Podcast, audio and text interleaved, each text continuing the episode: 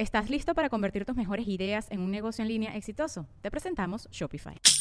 Tal vez no lo sabías, pero nuestro podcast More Than Mamis es un negocio. Y lo comenzamos, por supuesto, para desahogarnos y hablar sobre la maternidad, no para convertirnos en expertas de ventas y del e-commerce. Así que sí, necesitábamos ayuda para vender nuestro merch y poner en marcha nuestra tienda. Por eso estamos tan contentas de usar Shopify. Regístrate con tan solo un dólar por mes en shopify.com barra sonoro, todo en minúsculas. Ve a shopify.com barra sonoro para llevar tu negocio al siguiente nivel. Shopify.com barra sonoro. Hola comunidad, soy su amigo Fepo. Y antes de empezar, quiero invitarles a escuchar un nuevo podcast que me ha encantado. Sin ley con C4 Jiménez. C4 Jiménez, a quien seguramente ya conoces, es uno de los mejores periodistas de Nota Roja y en el podcast Sin Ley presenta exclusivas y escalofriantes investigaciones de crímenes reales que ocurren todos los días en México. Escucha un nuevo episodio de Sin Ley con C4 Jiménez todos los jueves en Spotify y en las más importantes plataformas de audio también disponible en YouTube. Les dejo todos los enlaces en la descripción. Ahora sí, disfruten de este episodio. Por ejemplo, o sea, a mí han venido seres insectoides a querer platicar conmigo, a decirme que quieren trabajar con mis emociones en algún tiempo. Poder viajar a Marte y a otras épocas y ver cosas increíbles y canalizar con seres que ni siquiera son humanos ni fueron humanos. Cuando de pronto soy extraída de mi plano, eh, de este plano, y soy llevada como a un sobretono dimensional. Dejando aparte un momento a los extraterrestres, tú comentaste arcángeles. Él estaba de un lado, sentado y yo de otro. Entonces me amarró las manos y me dijo, mentalmente tienes que liberarte.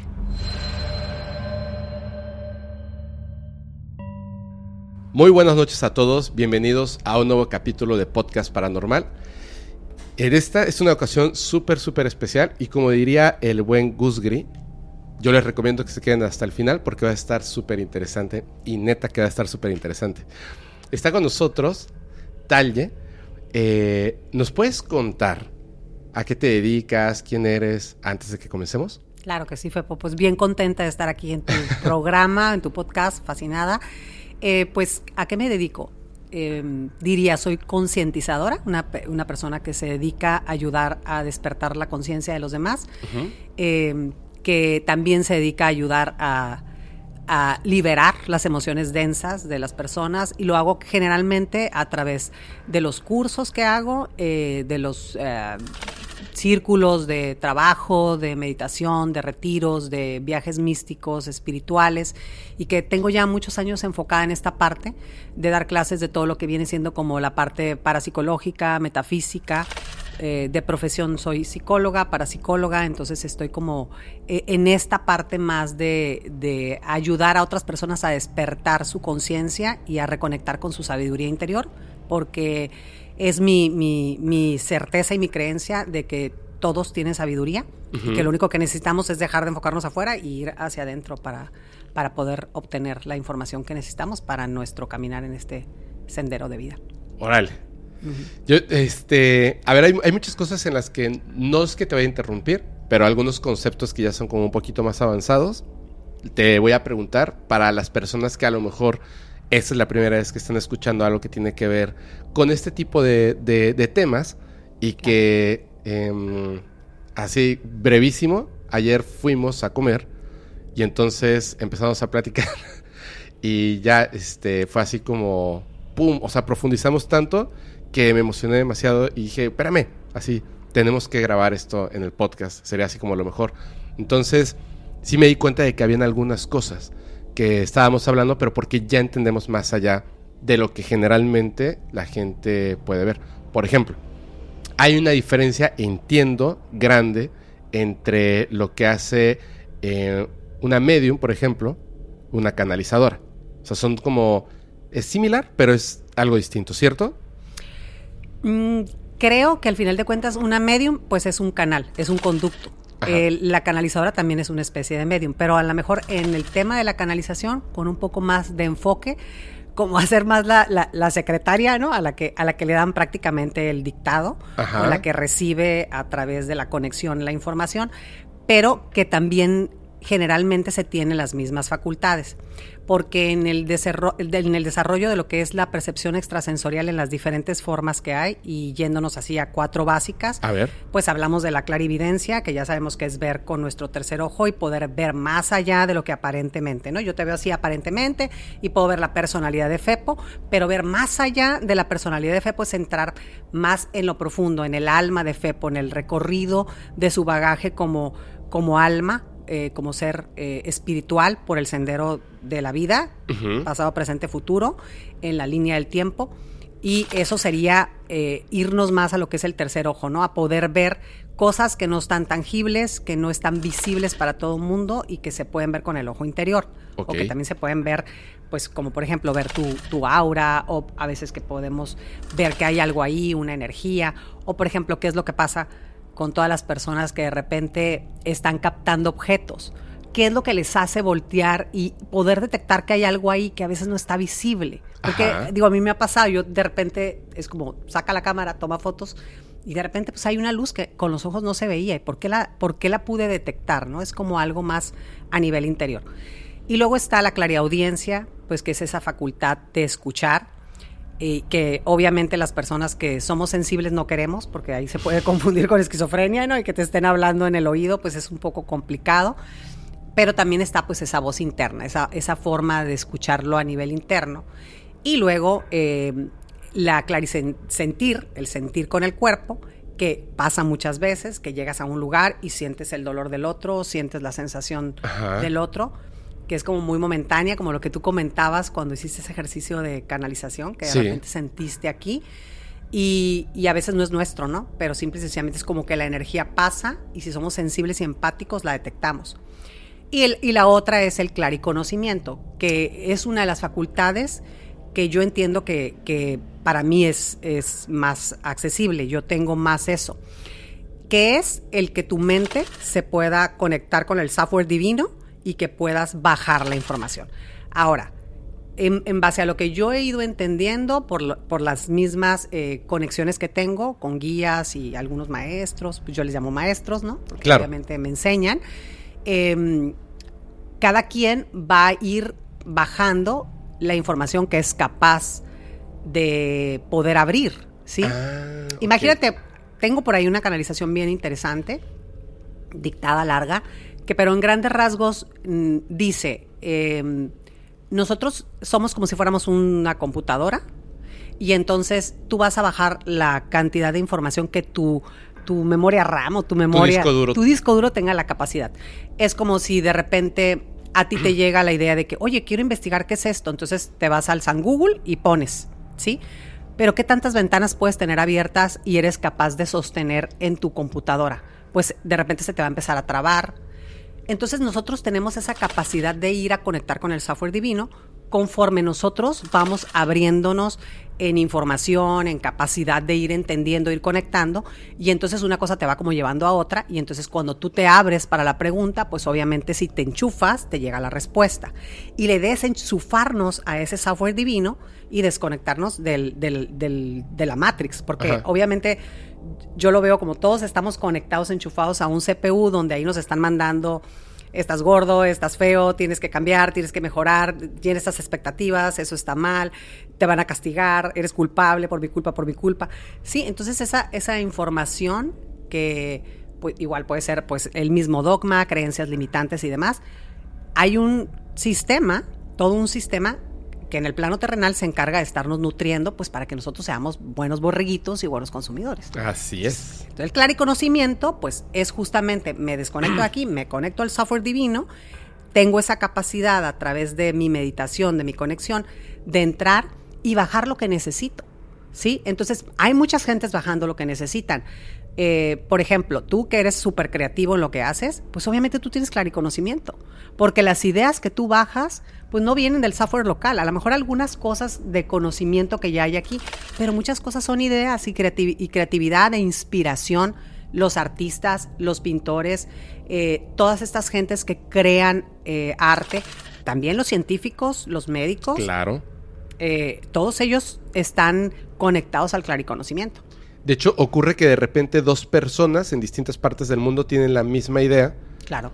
eh, por ejemplo, pintores. Sí. Y hasta hay disputas legales. Dicen, no, es que yo no te conozco y yo no tengo forma de, de saber lo que tú vas a pintar. Y a mí se me ocurrió pintarlo este día. Claro. Y a él también. porque se están conectando a- al mismo software, ¿no? Le dices tú. Pero, pero tengo una duda. Sí. Este, este eh, software al que nos podemos conectar, ¿es lo mismo que el banco de memorias o es otra cosa? Mm, Mira, yo no le llamaría, o sea, como hablando de acá, chicos, o como, podríamos decir, eh, lo que pasa es que el acá, chico, guarda todo, toda la información, eh, la positiva y la negativa, por así decirlo, o sea, la, la densa y la no densa, es como toda la información que hay. Eh, pero para mí el software divino, eh, lo voy a explicar como yo lo he entendido, ¿no? Sí, sí, sí. Todos nosotros tenemos la partícula divina, la partícula divina le queremos llamar Dios o esa esencia divina, esa, por eso decimos todos somos co-creadores o, o- o dioses encarnados, Claro. ¿sí? porque tenemos el poder de, de co-crear y de manifestar. Entonces, obviamente, imagínate, nosotros venimos, somos un ser espiritual que baja y que es muy lumínico, es un ser inmensamente grande, es luz, es energía poderosísima, baja y se tiene que ir densificando para entrar en el cuerpo físico. O sea, para poder manifestar un cuerpo físico y entrar dentro de la materia, o sea, a una distancia increíble donde la misma energía sutil se va densificando, ¿no? Entonces, hay una parte muy pequeña de ese ser espiritual que, que puede entrar aquí. O sea, la mayor parte del ser espiritual está arriba. Claro. Entonces, por eso los esotéricos dicen somos como una copa, porque la, la famosa copa que viene a representar estoy receptivo a la energía divina y que es lo ideal, que toda esa energía baje por lo que viene siendo la columna vertebral, porque la copa tiene ese, ese pues pistilo o esa, ¿no? Que es la columna vertebral, que es una eh, carretera que se llama Sushukma, por donde baja la energía, y entonces esa energía la debemos de llevar a la Tierra. Entonces, ¿Qué estamos haciendo aquí? Pues somos seres espirituales encarnados en un cuerpo físico para aprender sobre la dualidad, para aprender sobre la diferencia y poder entender cómo podría ser la contraparte de la luz. Entonces, esta energía que nosotros bajamos del cielo a la tierra, cuando llegamos aquí y experimentamos, tenemos todo tipo de, de experiencias, incluso densas, emociones terribles, cosas terribles, que si nosotros no hacemos el proceso de transmutación, que es donde vamos a usar la alquimia, y en esa alquimia vamos a trabajar con todo lo que tenemos que son los cuatro elementos, agua, tierra, eh, aire, y fuego. pero que no están fuera y no nos los imaginemos como, ay, el aire, ay. No, están aquí, forman parte de nuestras propias, eh, de todo lo que utilizamos para poder alquimizar o, o transformar cosas.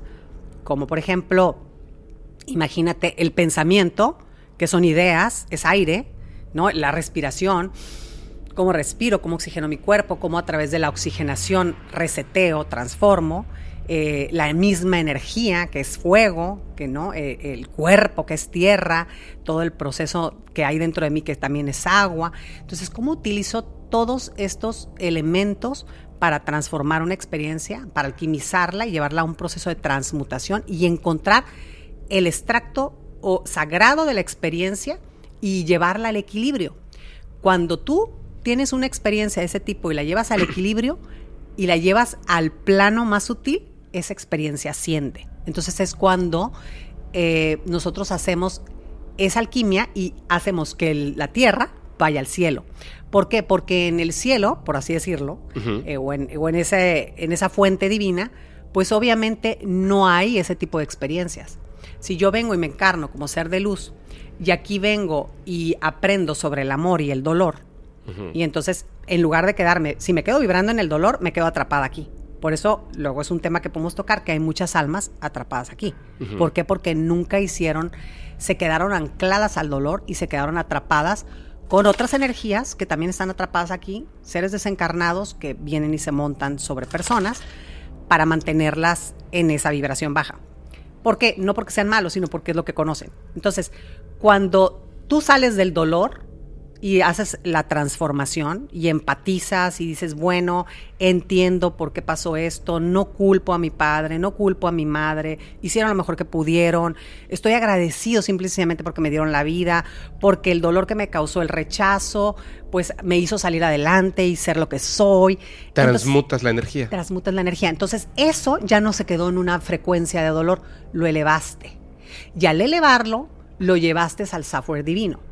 Por lo tanto, cuando el día de mañana yo tenga una experiencia similar y yo quiera con toda mi intención salir de eso y me conecta el software divino, ahí está. Ahí está esa experiencia ascendida de Fepo y de muchas otras almas que a lo mejor han pasado por aquí, por la tierra, o que están en la tierra, y todos nos nutrimos de esa información. Entonces ya empezamos a bajar información pura, genuina y que ha sido elevada a la frecuencia más alta porque pasó de estar en los chakras inferiores a ascender por cada uno de los chakras, ir alquimizándose con cada una de las energías de nuestros centros energéticos hasta llegar al más alto, ¿no? que es el, el chakra corona y repuntar al cosmos. Es, bien interesante. Es súper, súper interesante. De hecho, me, encantaría, te quiero comentar una cosa, pero inmediatamente eh, que pasáramos a, o sea, nos contaras Digo, ya me sé la historia, pero es que me fascinó. Me fascinó. ¿Qué tiene que ver específicamente con esto? De transmutar la energía, de, de, una emoción, etcétera. Lo que pasó con esta chica que canalizaste con su madre. ¿Te acuerdas? Sí, claro. Eso, eso sí nos puedes contar porque creo que es un ejemplo perfecto. Me encanta la historia. Sí. Te quería contar una cosa rápidamente. Cuando estabas hablando del de clariconocimiento, me llegó un mensaje gracias, este, me lo mandaron por Instagram, muchas gracias de verdad, donde me decían, Fepo, tú aunque digas que no y que bla, bla, bla, es que tú no tienes clarividencia. Se equivocó esta chica. Lo que tú tienes es clariconocimiento. Y me explicó. Yo la verdad nunca había escuchado este tema. Pero unos días antes yo le había dicho a Fermex, eh, parte del equipo, le dije, oye, ¿sabes que estoy medio, medio espantado? Estoy medio sacado de onda porque muchas veces me dicen, oye, ¿de dónde obtuviste esta información? Y de hecho, si te pones a revisar y te atarás un rato en algún libro o en internet, sí vas a encontrar que está esa información. Pero, pero no sé, no sé la respuesta a la pregunta. Es que no sé de dónde la obtuve.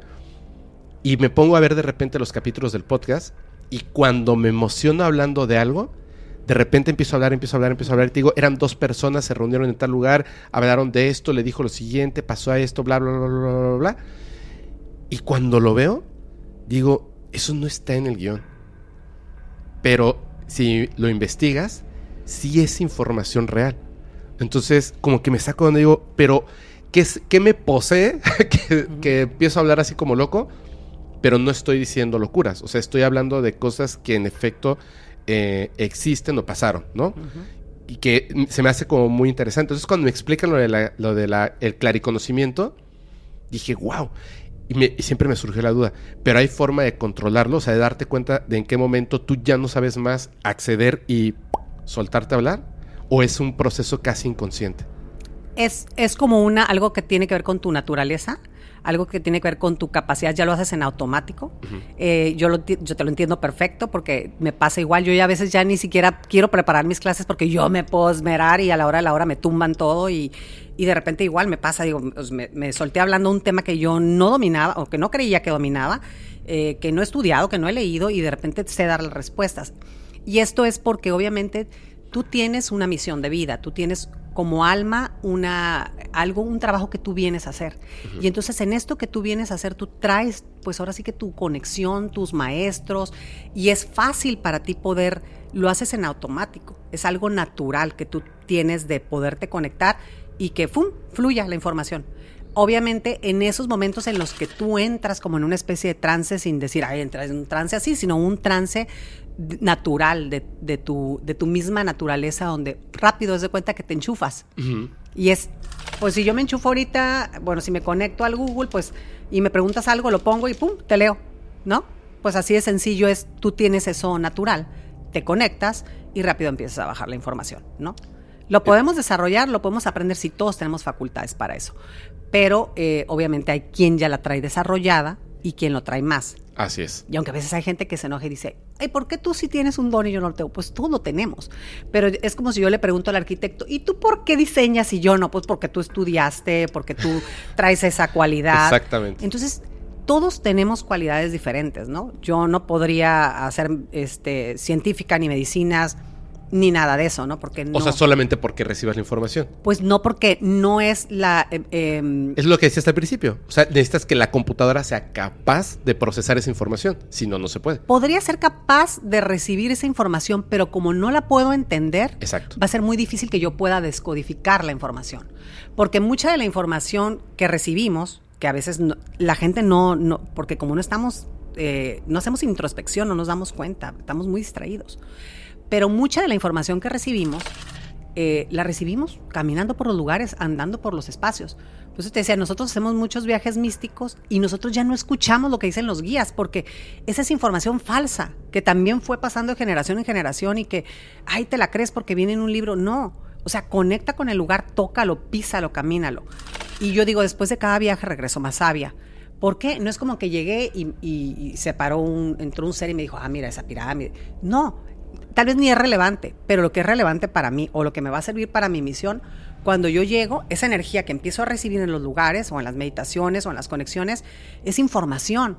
Esa, e- esa energía que nos hace vibrar, esa vibración es información que después se va descodificando y entonces mi eh, capacidad de, eh, de entender las cosas la puede eh, explicar. Así es. Entonces, si yo soy un alma que vengo haciendo trabajo con seres humanos, en trabajo de sus emociones, en trabajo de liberación de energías densas, en trabajo de mm, eh, quitar energías negativas, demonios, cosas de este tipo, como alma, pues obviamente a mí me pueden explicar sobre esos temas o recordarme o reconectarme y es muy fácil que yo lo explique.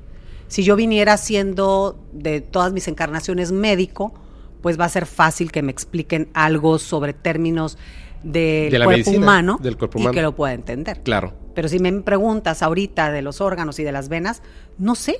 A lo mejor puedo este, recibir como un dictado. Y apuntarlo. Pero, no- pero como no es realmente a veces un dictado, sino más bien es, es energía que entra y que yo le doy palabra, Sí, tú lo tienes que procesar. tiene que ver mucho con nuestro acervo cultural, con nuestra capacidad de entender y etcétera. Yo tengo un ejemplo perfecto que ahorita que lo estás diciendo lo acabo de comprender. Es una persona, híjole, si, si se molesta que diga su nombre, entonces ustedes van a escuchar un pip, pero voy a decirte su nombre. Se llama Brígido A. Redondo, es un escritor, es un poeta, dramaturgo brutal, Est- estuvo nominado al Premio Nobel de Literatura, eh, yo lo he visto recitar, etcétera. Es una cosa fabulosa, fabulosa. Es un este es un gran es una gran persona. Además.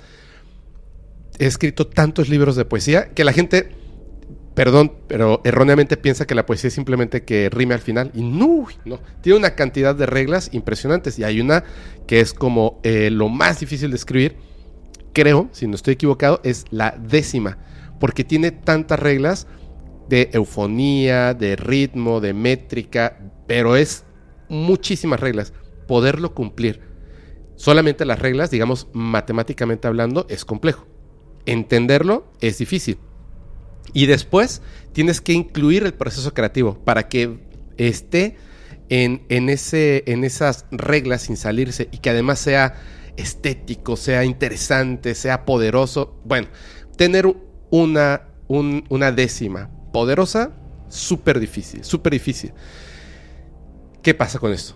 Este señor, desde muy pequeño, empieza, entra y su cerebro, como dicen, o sea, la computadora, aprende todas las reglas. Y él escribe impresionante, impresionante.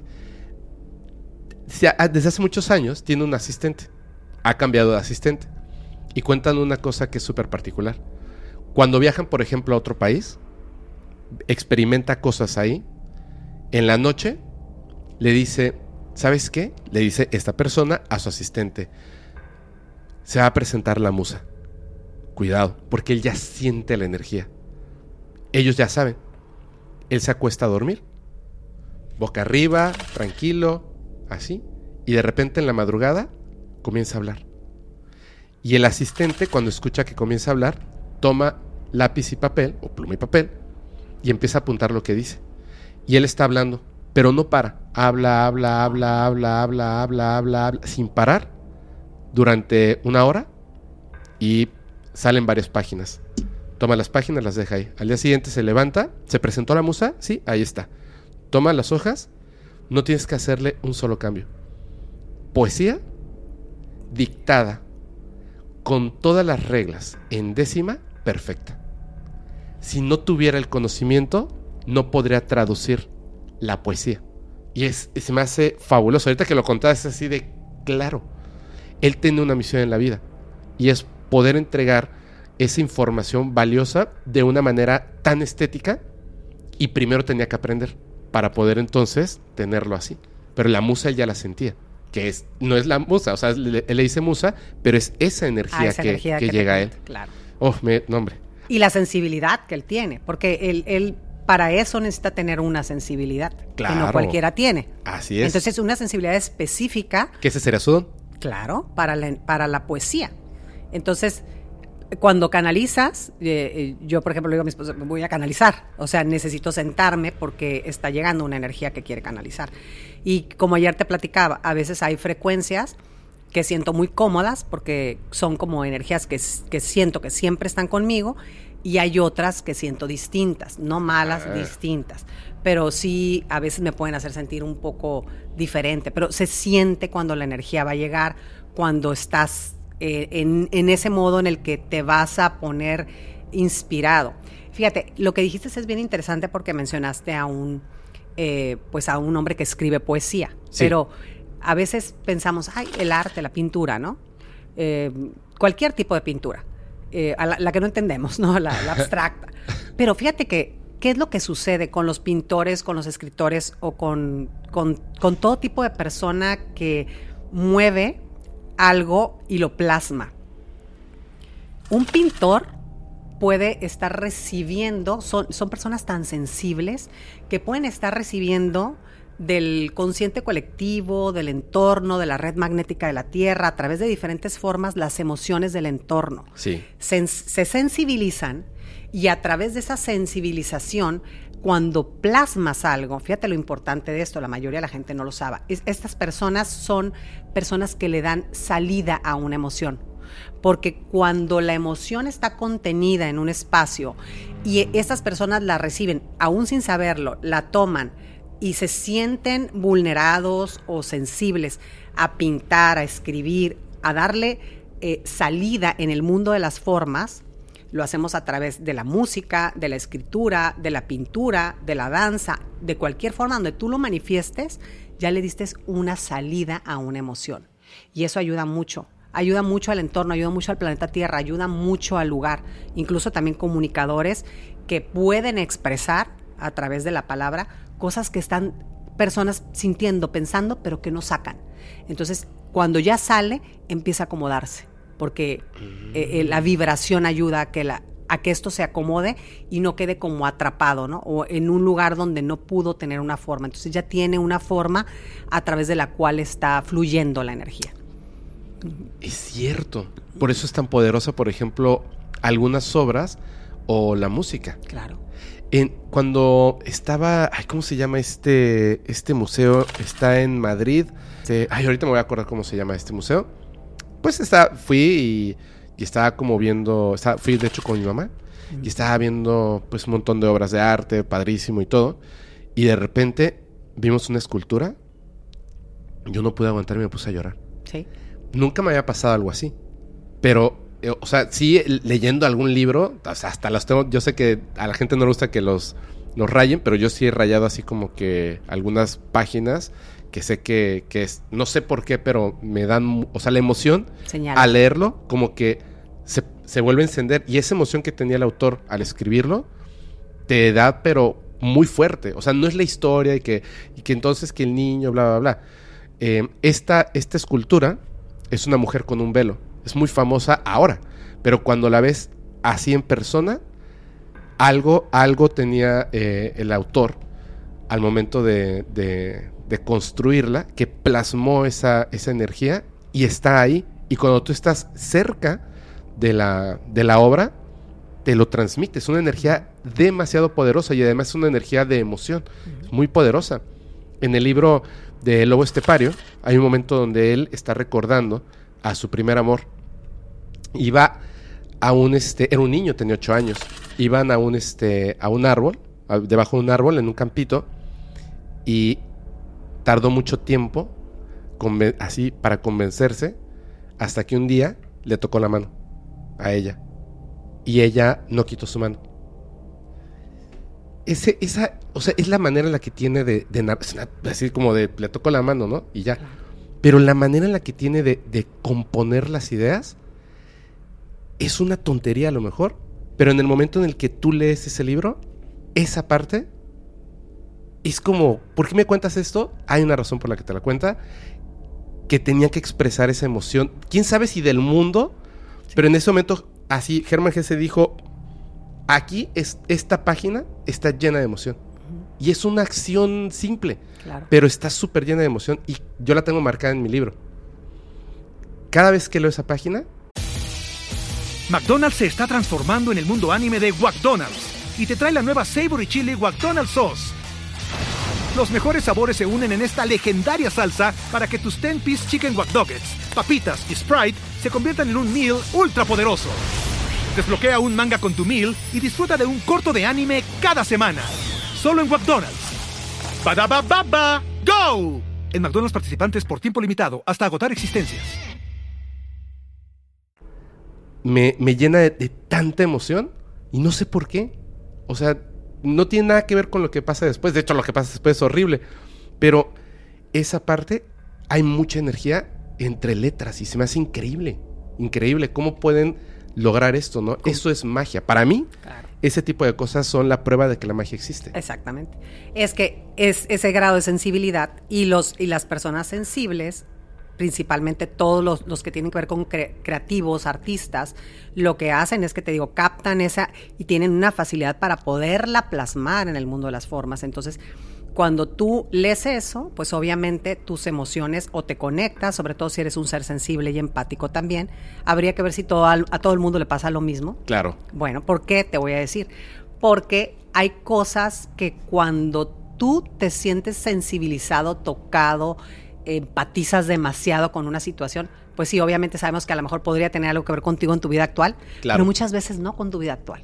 Puede ser con tu árbol, con tu familia, con tu linaje o con experiencias de tu alma de vidas pasadas. De vidas pasadas, claro, ¿verdad? Claro, Por ejemplo, yo, yo me siento demasiado empatizada, siento demasiada compasión por personas este, que tengan eh, eh, algún trastorno eh, psiquiátrico, que estén en psiquiátricos. Yo no tengo a nadie en la familia que tenga una situación así, pero obviamente reviso y digo, en mi árbol, en mi, en mi, en mi historial de vida, de otras vidas, lo viví con alguien muy cercano a mí. Entonces, cuando tú te sientes demasiado empatizado con algo que no hayas vivido en, este, en esta encarnación, pues es porque es algo que tú ya experimentaste, estás sensibilizado a ello. Y por eso te conectas y lo sientes con facilidad. Hay veces que hay cosas que, pues, qué mala me veo, pero no siento, pues, nada, porque no lo has vivido. Así es. Si no has vivido a lo mejor la enfermedad, pues a lo mejor no eres tan empático al, al, dolor de la enfermedad o al dolor de un familiar que está con alguien enfermo, como cuando ya lo has vivido, ¿no? Entonces somos empáticos a algo que ya hemos vivido. Y a veces no lo hemos vivido en esta vida. Entonces, ¿dónde lo vivimos? No conocemos nuestro bagaje. Híjole, a mí me, contó una persona que siempre, o sea, para, esta persona, es que eh, es, bien raro, pero bueno, para esta persona es muy importante tomar agua. Pero no, no refresco y otras cosas. O sea, agua. Es como, dice que siempre ha tenido esa preocupación y le gusta tomar agua. Entonces, de repente, de la nada, así como que, oye, tus vidas pasadas. Y dijo, ay, qué interesante. Dijo, yo creo que no, yo soy nuevo. no sé cómo estuvo, pero inmediatamente como que podía haber otras vidas pasadas, pero su mente se iba a un solo momento, a un solo momento, y en su vida pasada había muerto de sed. Fíjate. Y dice, o sea, no sabe si fue la, pasada pasada o, algo así, pero en esa vida que era tan importante que viera, había muerto de sed. Entonces, en esta tenía esa necesidad de tomar agua porque lo venía cargando en su espíritu A, a ver, ¿nos puedes, nada más para cerrar ese tema, la, la historia de, de esta chica? Es que me pareció fascinante. Ay, sí, es fascinante la verdad. Eh, esta chica se acerca conmigo, es una de mis alumnas eh, que había tomado un curso conmigo y, y de, de pronto había ella estado tomando otro curso donde le habían estado enseñando a leer el agua. Ok. Entonces unas prácticas para a través de la lectura de un vaso de cristal con agua poder encontrar algún mensaje. Entonces ella dice que cuando ella estuvo practicando, pues ella veía como que como que sentía que su mamá fallecida eh, le estaba dando un mensaje. O sea, o le- o la mamá le quería decir algo como urgente. Entonces ella va conmigo y me dice, ayúdame a, a- a saber qué, qué es lo que está pasando, qué, Claro. qué quiere mi mamá. Entonces le digo, bueno, no te garantizo nada, porque pues si ella quiere eh, transmitirme algo, pues bueno, yo estoy dispuesta, pero vamos a ver qué pasa, ¿no? Entonces, en cuanto empiezo a trabajar con ella, luego, luego recibo la energía de la mamá y la mamá me empieza a explicar algo bien complicado, porque la verdad estuvo bien complicado que yo lo pudiera entender para podérselo transmitir. ¿Pero qué fue lo que hiciste? ¿Canalizaste? Sí, eh, eh, canalicé. Me conecté con ella, pues obviamente ya sabes, eh, siempre en, en una en un tipo de terapia, consulta, pues yo trabajo, pongo mis cuatro elementos, lo normal, mi velita, todo, y obviamente me traté de conectar con la energía de la mamá, que rápido se presentó en, dentro de mí, ¿no? O sea, Porque aparte estaba como de urgencia, ¿no? Quería decir algo, Sí, rápido vio la a lo mejor podía haber sido pues apreciación de ella, pero ella también es muy es muy psíquica. Lo que pasa es que a veces es muy Ah. difícil para nosotros eh, poder recibir los mensajes de nuestros propios familiares. O sea, a veces sí Súper ocupamos que alguien más. sí. Sí. porque hay hay mucho tema ahí de emoción y no, a veces no puedo, pues, no no vamos a tener la certeza si fuimos objetivos o no. Ahorita te voy a comentar algo para, hacer. Pero adelante, adelante. Entonces ella, este, me, me, me- me- bueno, entro ya en la conexión, la mamá se presenta y me empieza, lo primero que me dice es, dile que nada de lo que le enseñé, Ajá. que lo olvide todo. Que nada de lo que le enseñé es correcto. Así, fue como lo primero que yo capté. Entonces me empieza a decir, me empieza a mostrar como a la abuela Ajá. y me empieza a mostrar como a la abuela en muy malas condiciones, pues me muestra como a una persona mayor. Entonces le digo, oye, a ver, eh, tu abuela está viva, este, está en muy malas condiciones y cuál es tu relación con tu abuela es mala. Entonces ella me dice, este, pues sí, sí es mala. Bueno, tu mamá dice que todo lo que te enseñó lo olvides, ¿no? O sea, entonces ella me- ya empezamos a, a hablar sobre la abuela y entonces le digo, a ver, la mamá me, me estaba mostrando un plan A y un plan B de encarnación. Entonces me decía, es importantísimo que ella perdone a su abuela, porque yo le enseñé a odiar a su abuela, porque mi madre fue muy mala conmigo. Entonces yo le enseñé a ella a odiar a su abuela y ella le ha enseñado a sus hijas Híjole. también a odiar a esta persona. Entonces, eh, esta persona ahorita estaba en una situación muy vulnerable, donde casi casi iban y le aventaban la comida, o sea, un- una cosa así, donde no eran nada buenos con ella, estaba sola, eh, malas condiciones, y eh, ya se estaba manifestando ese aprendizaje de odio, donde realmente pues estaban abandonando a la abuela.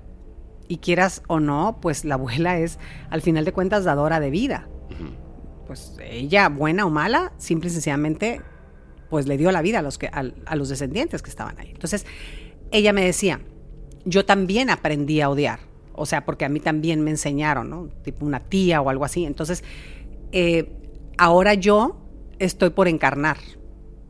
Y si ella para el odio y transforma todo, y, y para con sus hijas el odio, esto ya no se va a ir a los descendientes, o sea, un aprendizaje de odio de este tipo, una experiencia que se repite una y otra vez, no se va a ir a los descendientes y mi karma va a ser menor.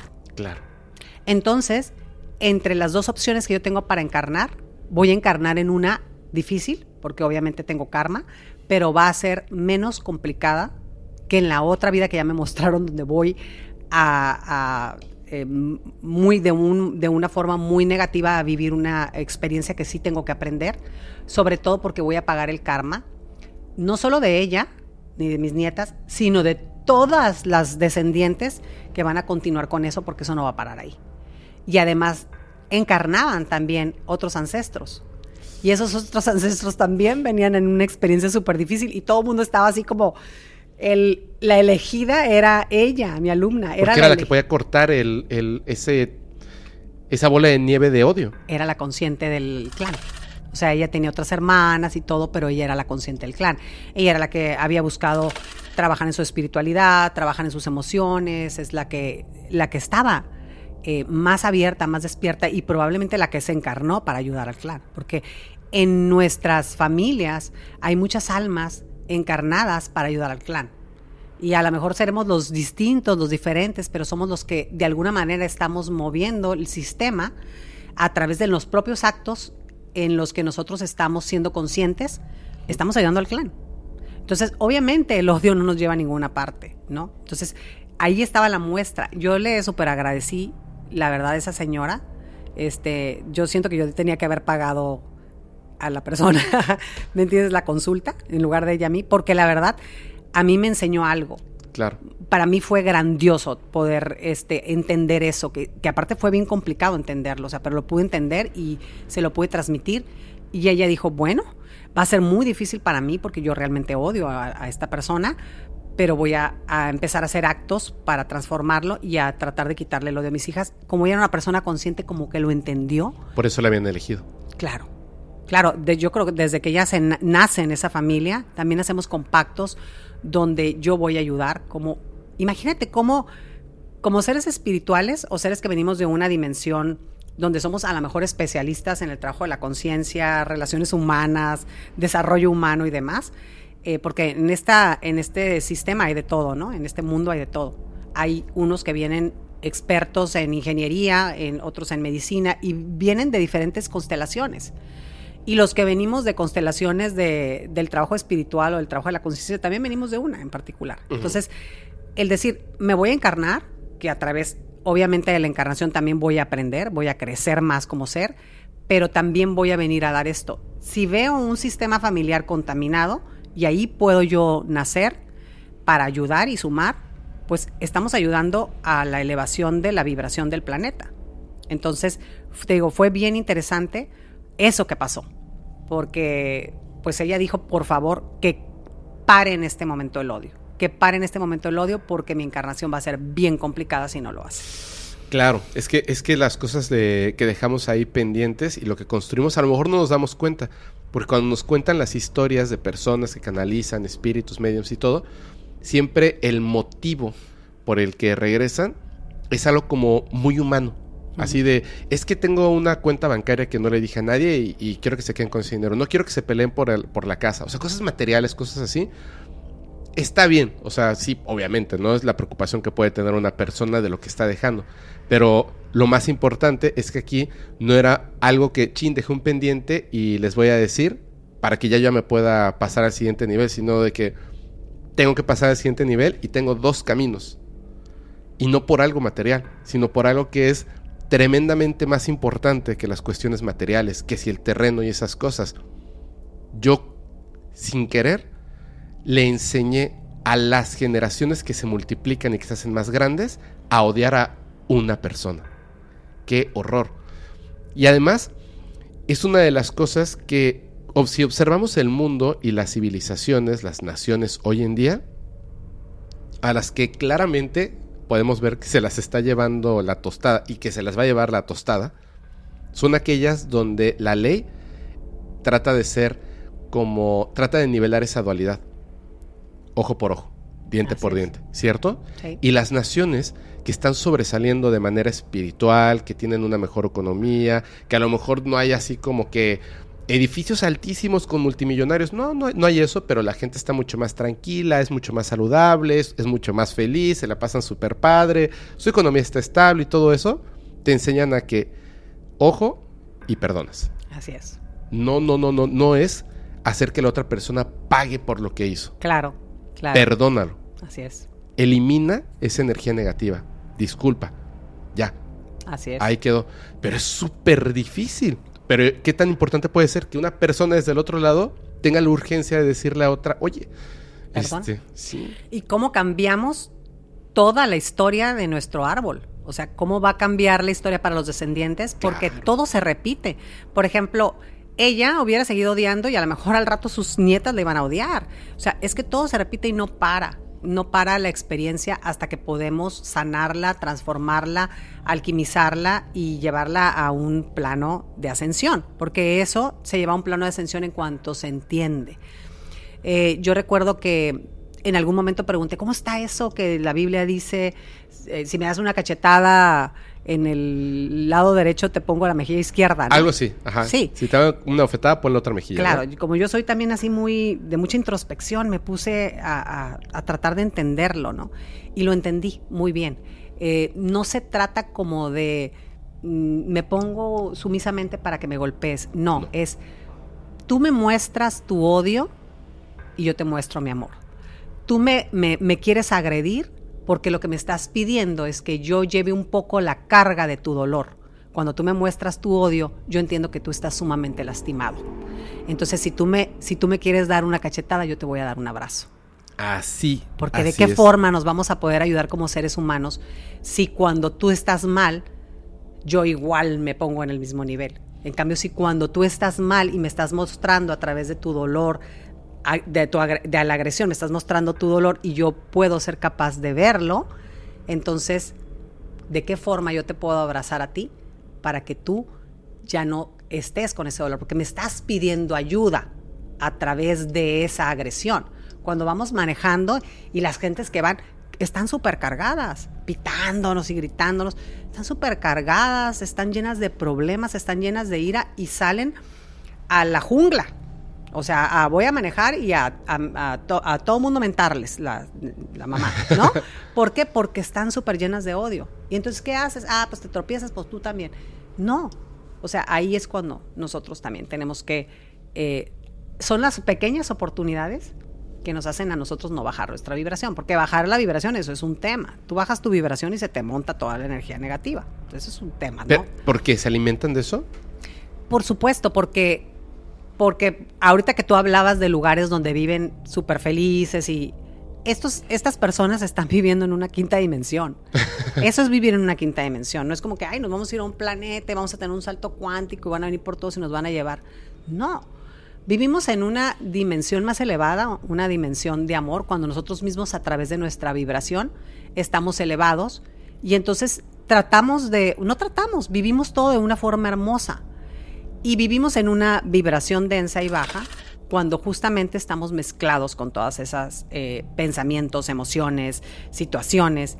Y entonces, cuando estás vibrando en eso, eh, hay mucha energía que se queda atrapada aquí y que esa energía que no está encarnada se te pega. Mira, si me dejas te voy a platicar algo. Adelante, por favor. Una de las experiencias como, como medium, como trabajadora de los planos astrales que yo tuve muy fuerte, fue que por mucho tiempo yo estuve soñando el, el World Trade Center, cuando ya había pasado, ¿no? Ya el había- de Estados Unidos. Sí, en las Torres Gemelas. Las Torres Gemelas. Ya había pasado, pero yo me despertaba cada mañana con una necesidad de pintarlo. Yo quería pintar las Torres Gemelas. Bueno, yo sentía esa necesidad de pintarlo y de poner como fantasmitas que salían, como así. Almas, espíritus como saliendo. así saliendo negras. Negras. Sí, p- se ve- yo las veía en mi visualización así como negritas. Ajá. Entonces yo eh, decía, pero ¿por qué tengo? O sea, esto obviamente no es algo mío, es algo que me están pidiendo que haga, pero si yo no pinto, o sea, la verdad soy de las que hace los monitos así, ya sabes, patitas así. O sea, yo no pinto, ¿qué, qué quieren que haga con esto? Bueno, lo ignoraba. Y al día siguiente otra vez, y después pasaba una semana y otra vez tenía esa visión en la mañana, y así se fue dando como por tal vez año y medio, más o menos, hasta que yo dije, bueno, pues ya esto es muy insistente, se empezó a ser muy preciso. Y yo dije, bueno, pues contrataré a alguien para que lo pinte. Sentía que a lo mejor a través de eso algo se iba a liberar. Por eso te digo que luego después, eh, dentro de mis conexiones, entendí lo de la liberación a través del arte, ¿no? Pero, pero en ese momento no entendía el mensaje. Bueno, un día ya dije, ya, ya estuvo bueno, me voy a, me voy a concentrar y me voy a poner a meditar para saber qué me están pidiendo. Claro. Entonces me pongo en un proceso de meditación, de conexión, y entonces me piden, me dan una fecha, me dan una hora, me dan un día, donde me piden que con una cartulina y un plumón y una vela, yo me siente, o sea, yo me concentre y medite. Entonces, y me piden que yo entre en el plano energético vibracional de ese lugar, tiempo, espacio, dimensional y ayude a almas que se quedaron atrapadas ahí. Bueno, tengo el número porque tengo la cartulina del dibujo que en ese momento en trance lo hice Y eh, haz de cuenta que por ponerte un ejemplo, no sé, ahorita de momento el dato no, no lo recuerdo, ¿no?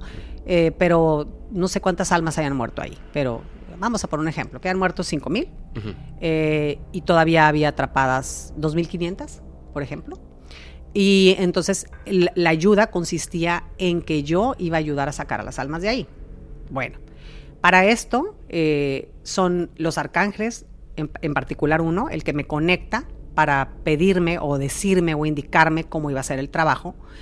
Y obviamente yo, yo soy una persona que también pregunto mucho y no creas que a mí me dicen, Anés, haz esto, yo soy rebelde, ¿no? Entonces yo, aunque sean arcángeles o lo que sea, yo siempre me cuestiono.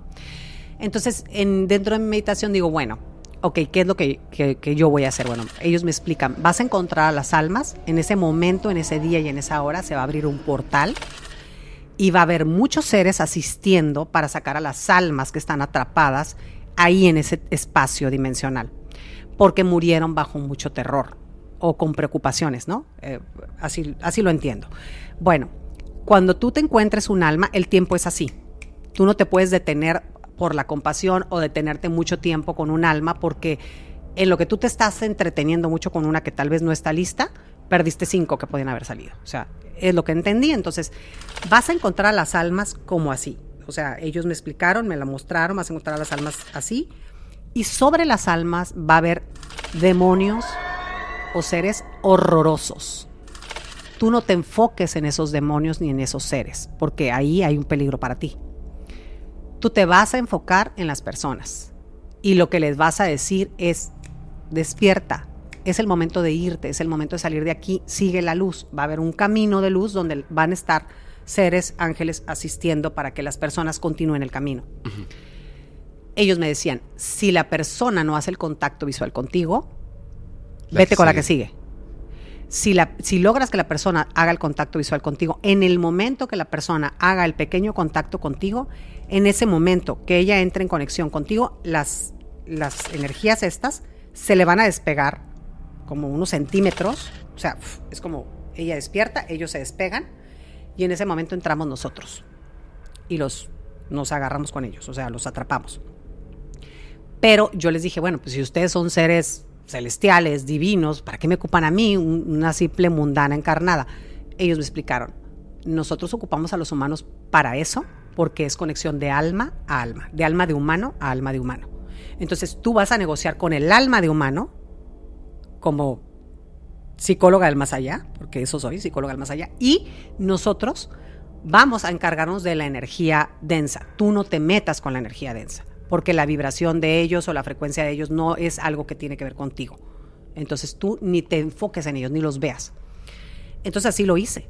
Entonces ellos me dijeron, ya tiene, tenía yo dibujadas las, las torres y yo estaba completamente como en trance y conforme iba este, ¿Liberando? liberando, tenía que, con un plumo negro iba poniendo la palomita, tal como lo había visto. Cuando yo entré al proceso, eh, primero fui pasada por un auditorio donde vi muchísimos seres de todo tipo, mujeres, hombres, había eh, seres con túnicas largas, maestros, maestras, ángeles, de todo tipo. Y lo más impresionante fue cómo me, me recibieron. O sea, ellos me recibieron a mí con una, como con una reverencia. Entonces yo decía como, wow, o sea, estas personas están haciendo una, estos seres me están haciendo una reverencia a mí cuando se ve que son big shots en el mundo espiritual. Pero obviamente entiendo que este trabajo o servicio que nosotros hacemos, y como ellos son seres con, eh, aunque tienen una jerarquía alta espiritual, pues obviamente imagínate el grado de humildad y de amor que tienen, ¿no? O sea, el grado de amor que saben manejar es increíble. Eh, después ya soy pasada, al, ya, ya entro a ese umbral terrible, porque es terrible, de oscuridad, donde estaban las almas completamente atrapadas en pena. Y empiezo a ir de una en una, de una en una así.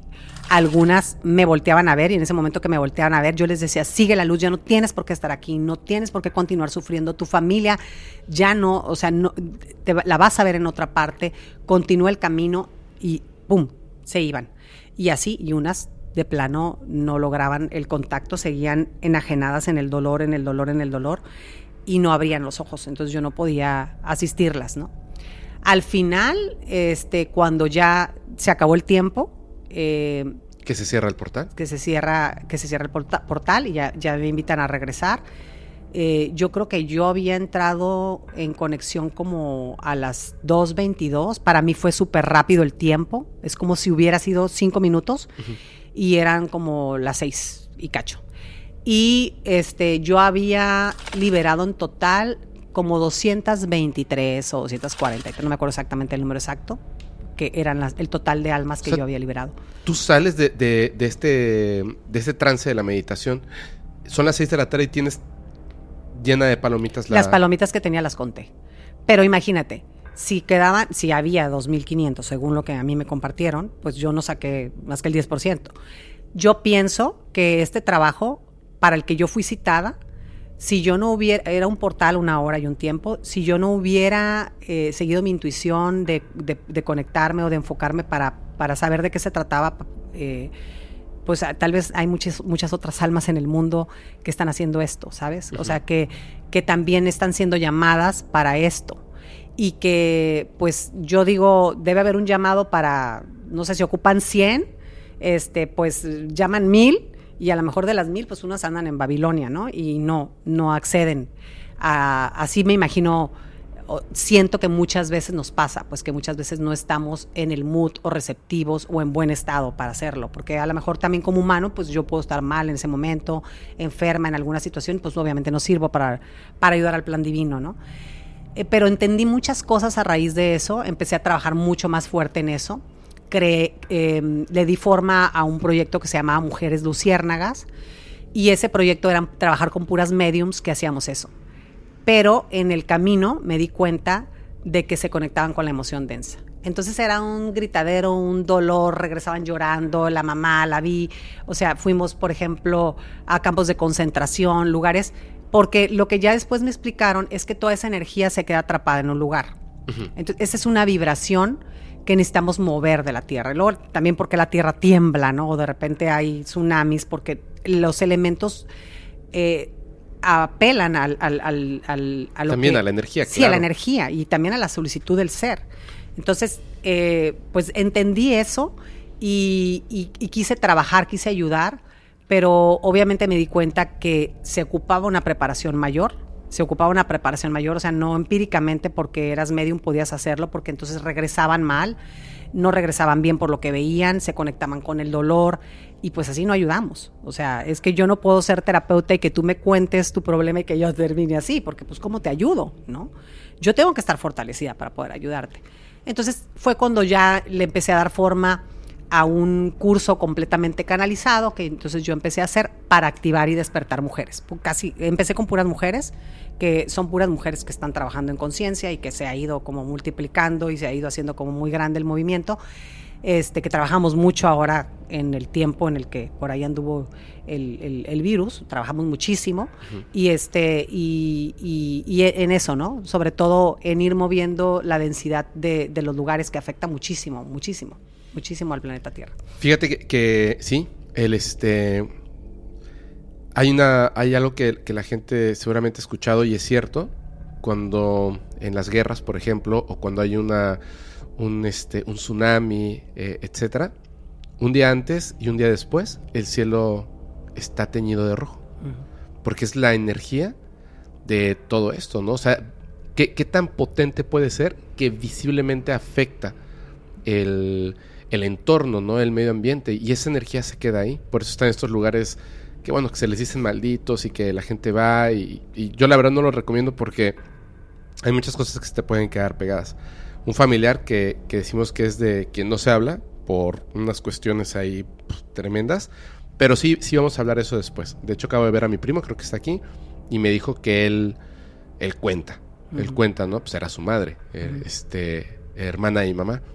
Y cuando, por ejemplo, ella fallece, se paran los relojes, no solo de su casa, de familiares, o sea, todos al mismo, al mismo tiempo se detienen los relojes. Y era, pues obviamente es, es que había un tema ahí, entonces había una energía en particular que quería decir algo y se detiene. Entonces esas energías sí se quedan acumuladas y es bien raro porque al principio del podcast, aunque pues vivo, o sea, desde que nací, escuchando estas historias y cada vez que yo tenía un acercamiento me daba miedo y me...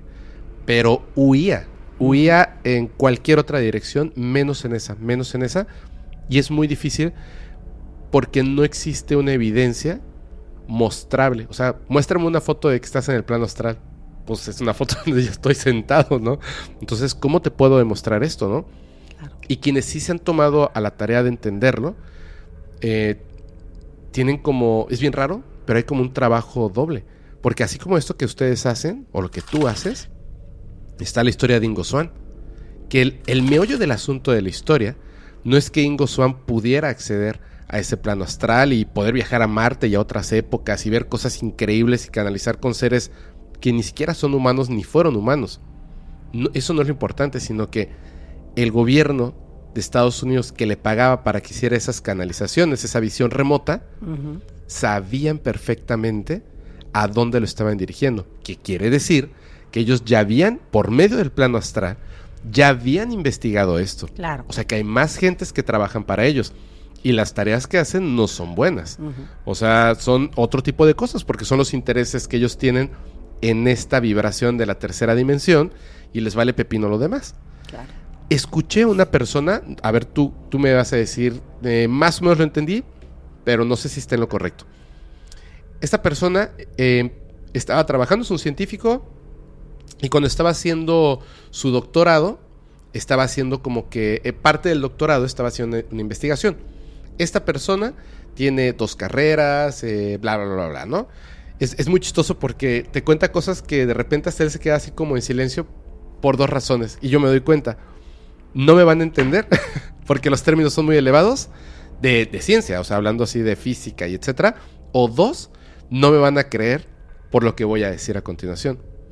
Él hace una máquina que por medio de vibración, de vibración, de frecuencias y eh, sonido, etcétera, pero frecuencias, él se da cuenta de que primero en el experimento en pequeño y digamos eh, con matemáticas, se da cuenta que con estas frecuencias puede hacer que los electrones, los átomos, etcétera, se separen en distintas dimensiones. Pero esto es bien raro. O sea, tú ves al átomo y el átomo no cambia, porque tú estás observando una dimensión. Esta, en la que estamos ahorita, la tercera dimensión. Pero el átomo se está separando en otras dimensiones donde es distinto. En algunos no es un átomo.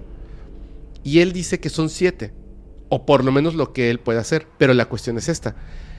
Cuando hace el ejercicio de la frecuencia con una persona, la cual por cierto el primero fue él, y se separa en estas siete dimensiones, su conciencia puede estar consciente en una dimensión a la vez. Y él comienza con la frecuencia, las, se da cuenta de que no se separa en siete dimensiones. Siempre estás en siete dimensiones. Así es. Siempre. Pero tu conciencia está en esta tercera dimensión. Entonces lo que él hace por medio de las frecuencias es llevar su conciencia de la tercera a la sexta dimensión. A la séptima dimensión. O sea, los lleva, por darle un número, los lleva a otras dimensiones. la persona que lo está entrevistando está así como de, ah, qué interesante. ¿Puedo probarlo? Claro. Corte A está llorando de la emoción de las cosas que experimentó y que le cuesta trabajo comentar lo que es esa otra dimensión. Pero si es que mi conciencia estaba en, un lugar muy parecido a este, pero después estaba en, algo donde no había materia y era todo energía, luz o, algo así, como plasma. Este, la emoción, la sensación, eh, todo era distinto porque ya no estaba en este cuerpo en este momento, pero sí estaba en mi cuerpo en otro momento, bla, bla, bla, bla. Y es, es como muy interesante la manera en la que te van comentando esto, porque llega un punto donde él dice, esto no me lo van a creer, cuando está haciendo el experimento y ya lo probó en él, había algo que no estaba funcionando bien. Y entonces enciende la máquina y empieza a hacer así como sus anotaciones y de repente como que siente un movimiento dentro de su casa, porque la máquina está dentro de su casa, y la construye, y voltea a ver, y hay dos personas ahí, paradas, como, ¿por qué se metieron a mi casa? ¿No? Y esto ocurre en Canadá, y le dicen, no, este, venimos a verte, tranquilo. pero dicen, no, no estoy espantado, pero ¿por qué se metieron a mi casa? Es que no nos metimos a tu casa. tú nos puedes entender. Pero venimos a hablar contigo. ¿Quiénes son ustedes? Les pregunta. Yo eh, y mi compañero trabajamos en una organización. La organización se llama, aquí la vamos a poner, pero no me acuerdo. Es esta la organización. Eh, y traemos información valiosa para lo que estás haciendo. Para empezar, la frecuencia de X cosa de la máquina no debe de estar en esta frecuencia, debe estar en esta frecuencia para que funcione.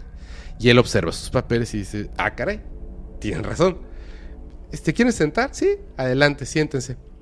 Traen lo que él describe como un maletín, pero dice, yo te digo que es un maletín para que me entiendas porque es una cosa así que se abre, pero no es un maletín. Yo nunca he visto nada similar, en, nunca, en ningún lugar. Bueno, abren esto y dentro tiene papel, papel, papel, papel. Y dicen, toma, estos son para ti. Estudialos muy bien para que puedas controlar este salto de frecuencia, de, dimensiones por medio de las frecuencias. Ok. Este, ¿nos vamos a volver a ver? Pues si lo entendiste bien, no creo, pero estudia esto, por favor. Acto seguido, estas personas desaparecen. Pero es que, para que se entienda, son humanos de otra dimensión que ya comprendieron esto al grado de que ya hay una organización donde estas personas oficinistas trabajan y están conectando las dimensiones. Claro. Entonces ellos pueden viajar en dimensiones. Uno de los detalles que se me hizo muy interesante y que ayer me comentaste, que dice, no todo lo que está ahí es humano hay otras cosas. Dejando aparte un momento a los extraterrestres, tú comentaste arcángeles. ¿Qué es un arcángel? Ay, pues mira, un arcángel podríamos decir es un ser celestial, pero más que verlo como eh, la forma en que yo lo veo es más bien como una expresión o manifestación de una energía, de una frecuencia portadores de una frecuencia, de una energía, em, provenientes de esa fuente tan alta. De esa fuente. De lo que se confunde con decir Dios. Por decir. Por decir así, que es la fuente divina. Exacto. Entonces, claro, nosotros los queremos ver como, ay, este Chamuelito, Miguelito. Eh, o sea, la verdad es que eh, se pueden proyectar así, por supuesto, pero son, son una frecuencia. O es lo que tu mente, tu software perdón, tu, cerebro, este... Pues como aquí todo lo que queremos entiende. ver. Sí, porque aquí todo lo que queremos ver o lo que queremos manifestar en esta... Eh, ¿Habitación? Pues en esta habitación, en este eh, espacio terrenal, pues queremos una casa y le queremos poner una alberca y queremos que la fuente se vea así. Todo lo queremos, ay, le pongo el rosa o le pongo el negro, ¿sí? Eh, entonces también es la forma en la que también culturalmente a lo mejor asociar a un ser de un grado espiritual celestial con una imagen y demás. Pero realmente ellos son como una vibración muy grande, una legión, son legiones grandes, vibraciones, frecuencias. Y obviamente estas energías eh, contienen esa sabiduría. Entonces yo digo, yo, yo no me gustan las eh, etiquetas porque me limitan a hacer algo que a lo mejor yo quiero mañana hacer otra cosa que se me pegue la gana. Claro. Pero eh, en vez de decirte angelóloga, eh, en todo caso sería arcangelóloga, porque no trabajo tanto en sí con ángeles, obviamente con muchos seres, con muchos guías, eh, que obviamente sé que son mi familia, pero en este caso he aprendido mucho de los arcángeles. He aprendido mucho de esas frecuencias, de esos rayos, de esa vibración, porque ellos son eso, vibración. Entonces, cada una de, de esas vibraciones tiene una serie de información y para mí, pues son eso. Aunque yo te voy a decir que yo los he visto porque mi primer contacto con, un arcángel se manifestó tal cual se manifiestan los arcángeles. ¿Cómo es eso?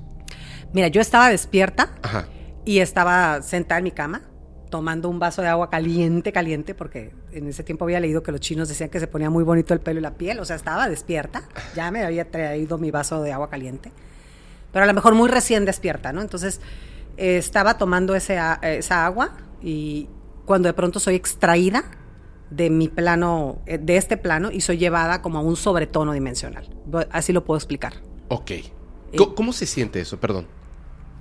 Em, ¿Dejas tu cuerpo ahí? Sí, pero en todo momento sabía que estaba despierta, que ese sí no era un sueño, que estaba completamente despierta. Más o menos es como soñar, pero consciente, despierto. Sí, un poquito diferente. Sí, es, es un sueño consciente. Más, más, pues no, no, ni siquiera sueño lúcido, porque no era sueño lúcido, estaba despierta. Ok. Estaba despierta cuando fui extraída. No es como cuando estás despierta y entras en un proceso de meditación y te visualizas, es un poquito distinto. Fui succionada, no sé cómo. Fuertes. Es... Pues se, se sintió que salí.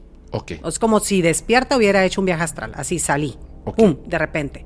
Y entonces, de- de- en ese momento me visualizo, ya dejo de visualizar esta dimensión y visualizo como si estuviera en el cosmos. Todo estaba negro, ¿ok? Y yo estoy como tipo flotando, o sea, me veo así, tengo esa impresión de que estoy así como pues, flotando en el cosmos. Cuando veo llegar a tres, tres seres, eh, como si lo que llamaríamos guías espirituales, y traían una túnica de diferente color cada uno.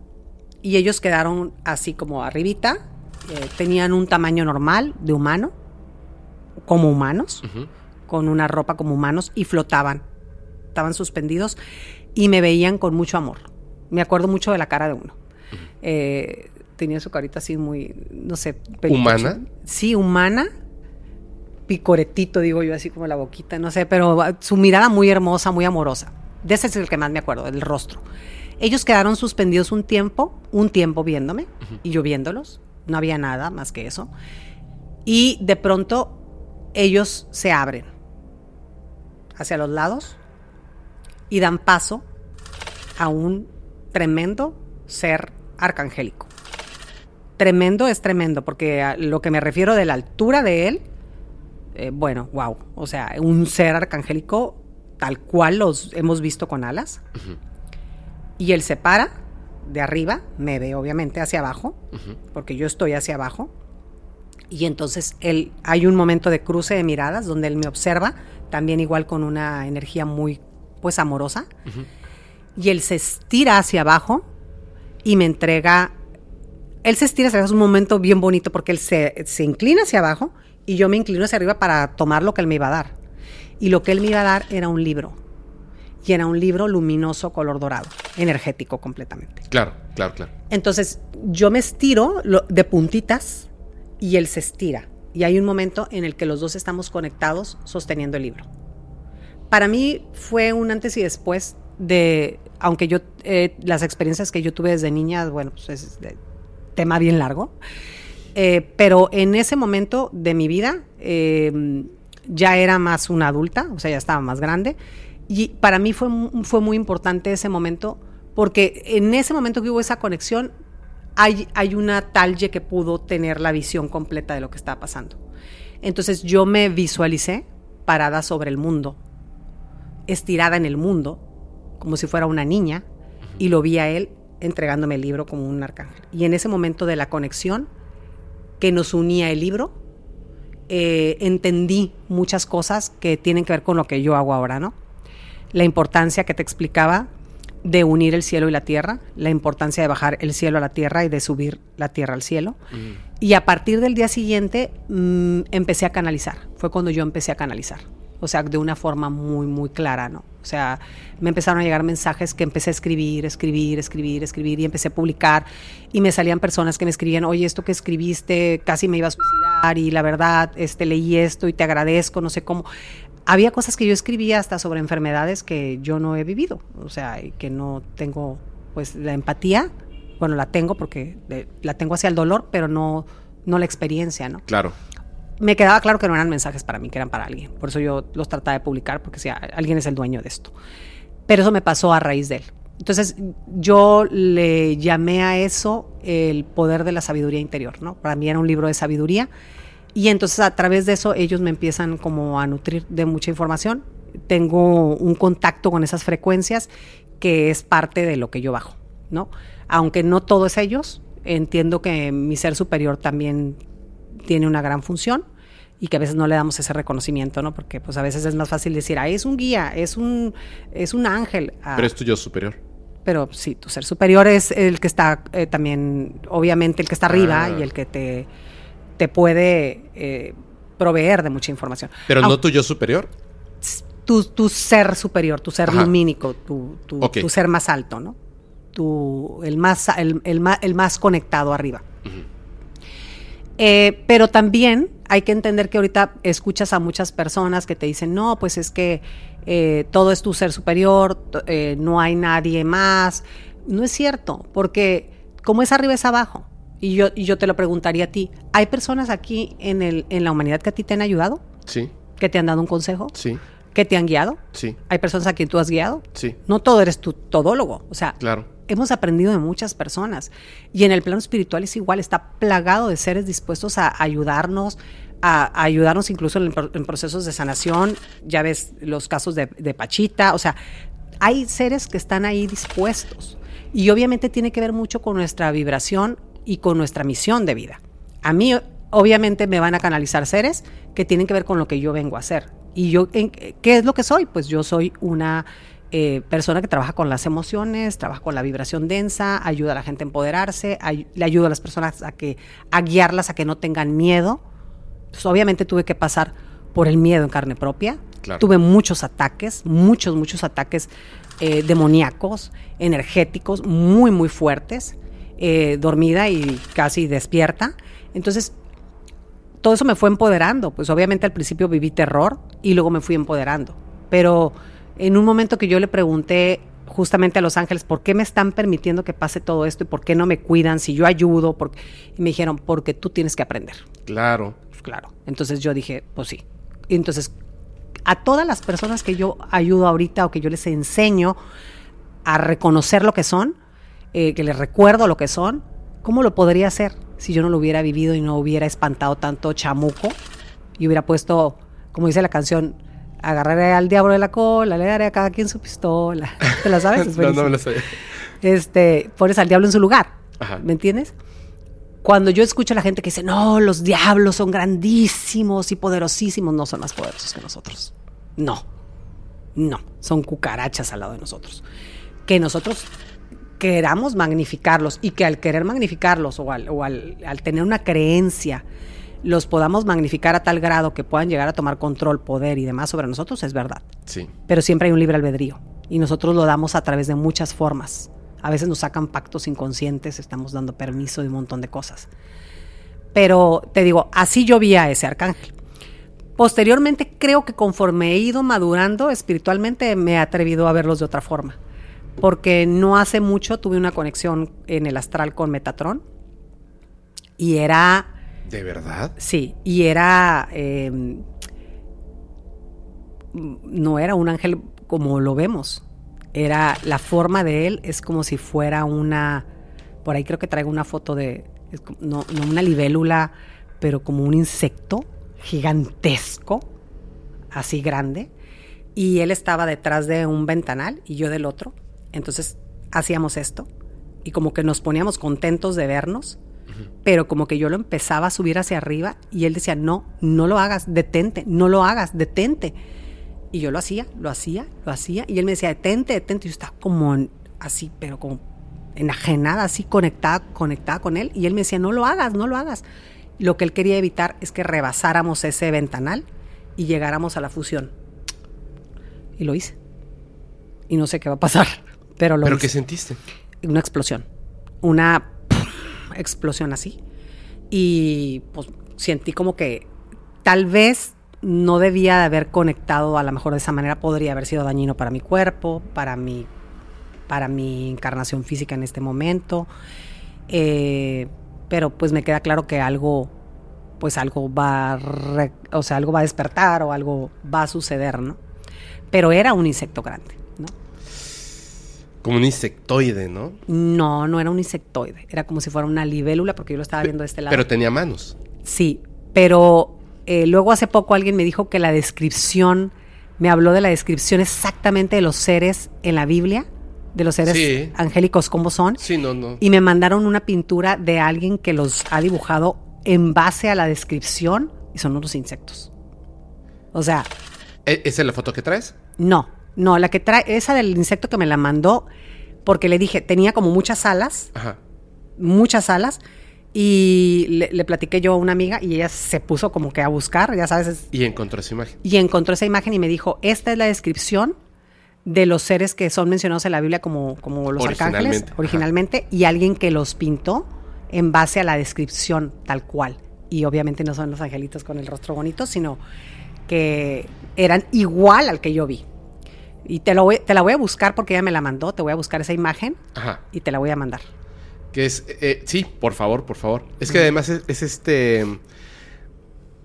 Ay, ay, hay una cosa ahí bien rara. Bueno, no bien rara, porque es, es, un- es una cuestión social. Cómo, cómo una persona que a lo mejor ha tenido una experiencia y la, la escribe y después ese libro, oye, vamos a construir una nueva religión y entonces toman el libro sin pedirte permiso y toman estas cosas de una experiencia de otra persona que pasó hace más de 500 años y después le dicen a un pintor, pinta esto. ¿Qué es? Es un ser lleno de, de paz, armonía, felicidad, amor. Dime algo más, ¿cómo es físicamente? Pues no lo dice muy bien, pero es un ser lleno de paz, armonía, amor. Y lo que dejar plasmado en una pintura, pues ok. Digo, en ese momento, eh, religión solamente hombres. Un hombre, lo que en ese momento para el pintor representaba eso. Un hombre musculoso, perfecto, joven, con caireles, etcétera. Y entonces, pues obviamente no se van a parecer a eso Claro. si una persona que un, un tema que yo he contado un montón de veces digo es que era era terrorífico porque hablaba así no y, y, este y gritaba y la energía se distorsionaba la realidad era como casi un ser humano pero este feísimo no feísimo y sí porque o sea esa es su naturaleza y no es culpable de que su naturaleza sea así pero es bueno o por lo menos contigo entonces, ¿te sirvió lo que te dijo? Sí. ¿Te ha servido cada vez que ha estado cerca? Sí. ¿Qué es lo bueno? ¿Cómo te ves? ¿O lo que eres, no? Entonces, ahí está la diferencia. Tengo ahora un- una pregunta bien importante porque, ah, a ver, todavía falta que, que nos cuentes lo de la pirámide, que eso está... Ah, lo lo de Sí. No, tengo otras cosas. A ver, no, cu- cuéntanos, cuéntanos otra.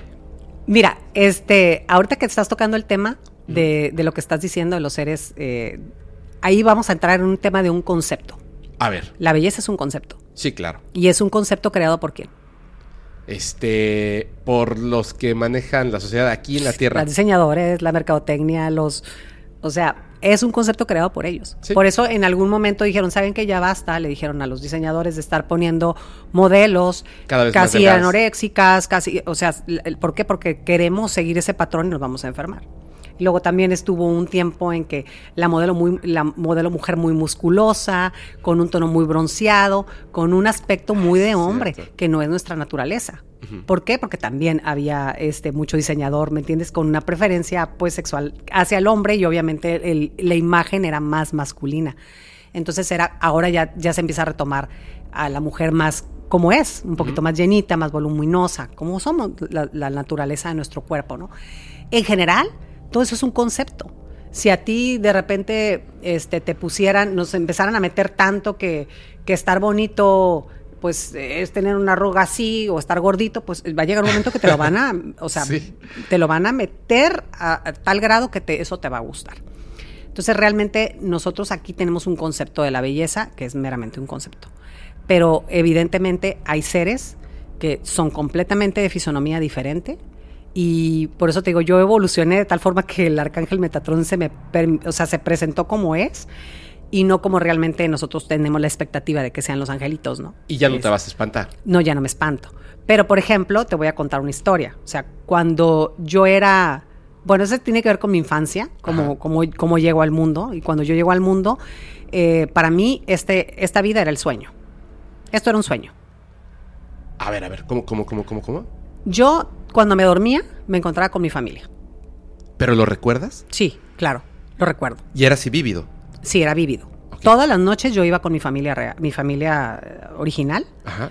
eh, personas como nosotros, pero que vivían eh, o viven en un, en un hábitat que es como el, el bosque, el campo, un lugar muy lleno de amor, donde la gente es muy amorosa, donde los niños son de todo mundo, eh, un lugar hermoso, lleno de frutos, llenos de... O sea, un lugar maravilloso, con gente hermosa, de vibración alta. Este, pero hermosa en el sentido del... De la- sí, del- sí, sí, no, no de los patrones de la estética, ¿no? De los sentimientos, claro. Sí. Y esa era mi familia. Eh, y cada que yo despertaba, yo decía, ay, qué padre. Estoy en un, estoy en un sueño donde estoy aquí jugando a que tengo una mamá, tengo un papá, tengo hermanos, tengo esta casa, o sea, qué padre está esto. Entonces, Pero ¿cuántos sueño. años tenías? Desde chica. Tendría, desde que me puedo acordar, tres a cuatro años, cinco años, o sea, todo ese tiempo ¿Tú yo eso. pensabas que esta realidad era el sueño? que este era un sueño. Y cuando dormías y entrabas Esa era a mi realidad, sí. Pero era, eran lapsos largos igual. Eh, igual como lo que es normal, solamente que esto, este, este mundo, yo no lo veía eh, como lo veo ahorita. Yo lo veía como se ven los sueños. Y el sueño yo lo veía como si fuera la realidad. Mi, incluso mi visión. Esta este mundo yo lo veía como, Como poco recordar el nubloso. como nubloso. Como nubloso. Entonces yo iba con mi mamá de esta encarnación y le decía, mamá, pellizcame. En el sueño. No, en la vida real. Ah, aquí. Sí. Para despertar. No, pues para saber si me dolía, porque como parecía real, pero yo sabía que mi familia real estaba en el. Yo la veía todas las noches, Ajá. ¿ok? Entonces, pues mi mamá pellizcó y sí me dolía, ¿no? Entonces, pues como que yo decía, pues esto, esto siguen siendo vacaciones, esto no es real, ¿no? Cometí el error en algún momento de mi vida de empezar a pensar que era real, porque la realidad es que esto no es real. Este es la, esta es una Matrix, esta es una ilusión, bien lo explicó este Miguel Ruiz en su libro, Los Cuatro, o sea, no es real. Bueno, entonces obviamente esa, niña tenía esa certeza y se me permitía ver a mi familia a diario. Dentro de mi familia había un personaje que, que aquí en la vida es conocido y llega un punto donde ese personaje, este, que yo te dije ayer que, que dentro de lo que me dio, de lo que me dejó una medalla. ¿no? este, él me dice que yo ya llegó el momento de que yo despierte, que yo tengo que conectarme con el aquí y el ahora, que, o que yo tengo que conectarme con esta encarnación y que yo voy, ya no voy a verlos, pero que siempre van a estar conmigo, pero que ya no los voy a ver. Pero estaba ahí entre la gente así. No, no, no. Esa noche, Ajá. cuando pasó eso, yo era una puberta ya, tenía como unos 11 años, 10, 10, 11 años, Ajá. Y él llegó, entró en esta dimensión, porque Ah, yo siempre lo esta, veía. Sí, yo siempre lo veía en, En el sueño. en nuestra hábitat. Ajá. Ah, ok, ok. Ajá. Entró en esta dimensión y me habló. Entonces yo abrí los ojos y lo vi y me dijo, ven.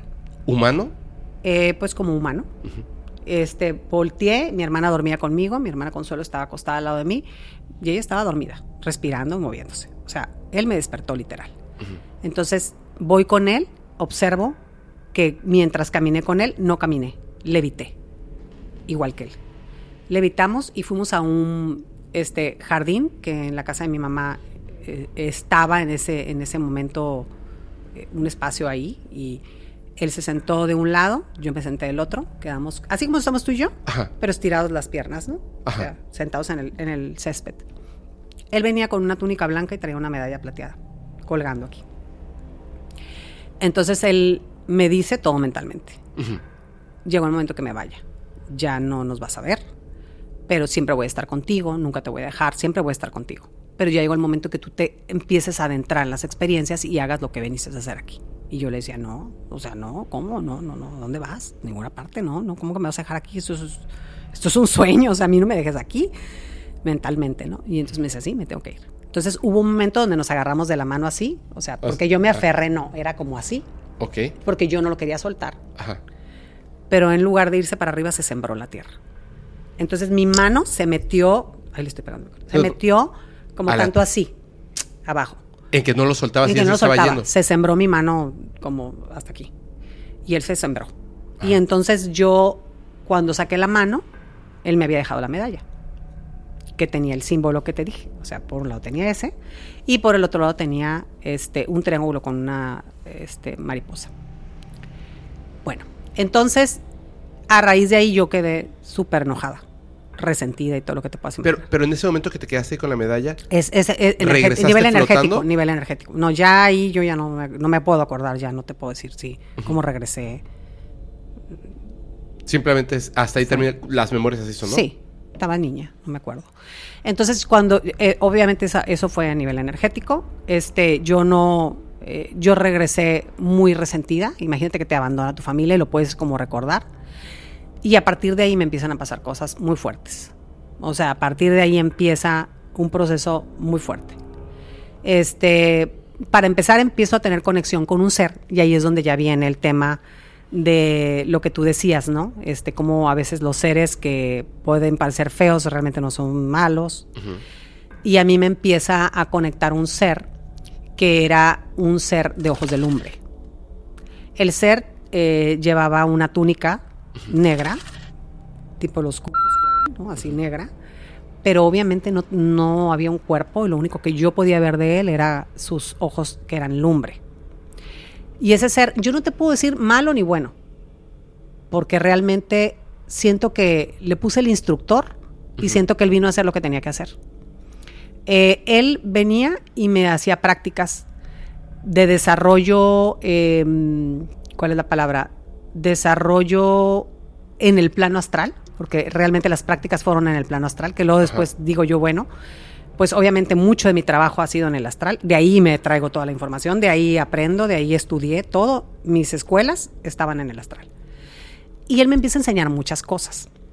Entre ellas me empieza a enseñar, me, metía a un cuarto, de cuenta, y me decía, no sales de aquí hasta que levantes la pelota con tu mirada. Y yo lloraba y le decía, es que no puedo, ya me cansé, ya me quiero salir. En el astral. Sí, ya me cansé, déjame ir. Y todo era mental, lo hablábamos. Y él, me, él era lo que era, o sea, punto. Él era el instructor. No había una emoción en él, lo haces, punto. Y así eran prácticas que para mí eran muy difíciles y que eran Mm, pues como, como a lo mejor son los instructores de los deportistas, ¿no? Él era rígido, o sea, a lo que venía. Y una de las prácticas que recuerdo, porque con él estuve, eh, pues a lo mejor un par de años, o tres años, no sé, que él venía todas las noches a visitarme. Una de las prácticas que recuerdo es que me llevó a la playa. Este, y en, y, y en medio de entre él y yo había una fogata. Ajá. Él estaba de un lado, sentado, y yo de otro. Entonces me amarró las manos y me dijo, mentalmente tienes que liberarte. Uf, o sea, yo lloraba. Para empezar, a lo mejor hasta tenía un poco de miedo, porque imagínate, yo había crecido en una escuela de monjas y para mí ver un hombre, un ser con ojos de lumbre, ¿qué crees que pensaba que era? El demonio. Pues claro. Claro. Eso pensaba. Hasta después con el tiempo y, obviamente la, la, madurez, ¿no? Y la conciencia, pues fui entendiendo que, pues que no. Entonces, em, aquí viene lo interesante. Como él me enseñó muchas cosas, yo empecé a crecer en la secundaria siendo muy, este, pues fregona para muchas cosas. O sea, como por ejemplo yo te podía abrir una botella así, algo durísimo, yo podría hacer, ah, podría hacer cosas así que no, que no eran fáciles. Entonces, en la secundaria me hice muy famosa de que yo podía quitar pulseras. ¿Tú te acuerdas de unas pulseritas que, no, no sé si aquí se usaban, pero eran unas pulseritas que te ponían cuando estaba chica eh, y luego ibas creciendo, eran como de oro y llevaban Ah, como sí. tu nombre Sí. y crecías y no te Las las podías esclavas. sacar. Como tipo unas esclavas, pero duritas. Pero duritas, Ajá. ajá. Que, que hacen así, ¿no? Exacto, pero cerrada, no te la puedes quitar. Ah, ya sé ¿Ya? Ya, ya, ya. No sé si te las ponían en, no sé, pero las Sí. traíamos desde niñas. Sí, luego te las tienen que cortar, ¿no? Sí, tipo. El metal. Exacto. Sí. Entonces, cuando yo entré primero de secundaria, me hice famosa de que yo podía quitarlas y sacar anillos y todo.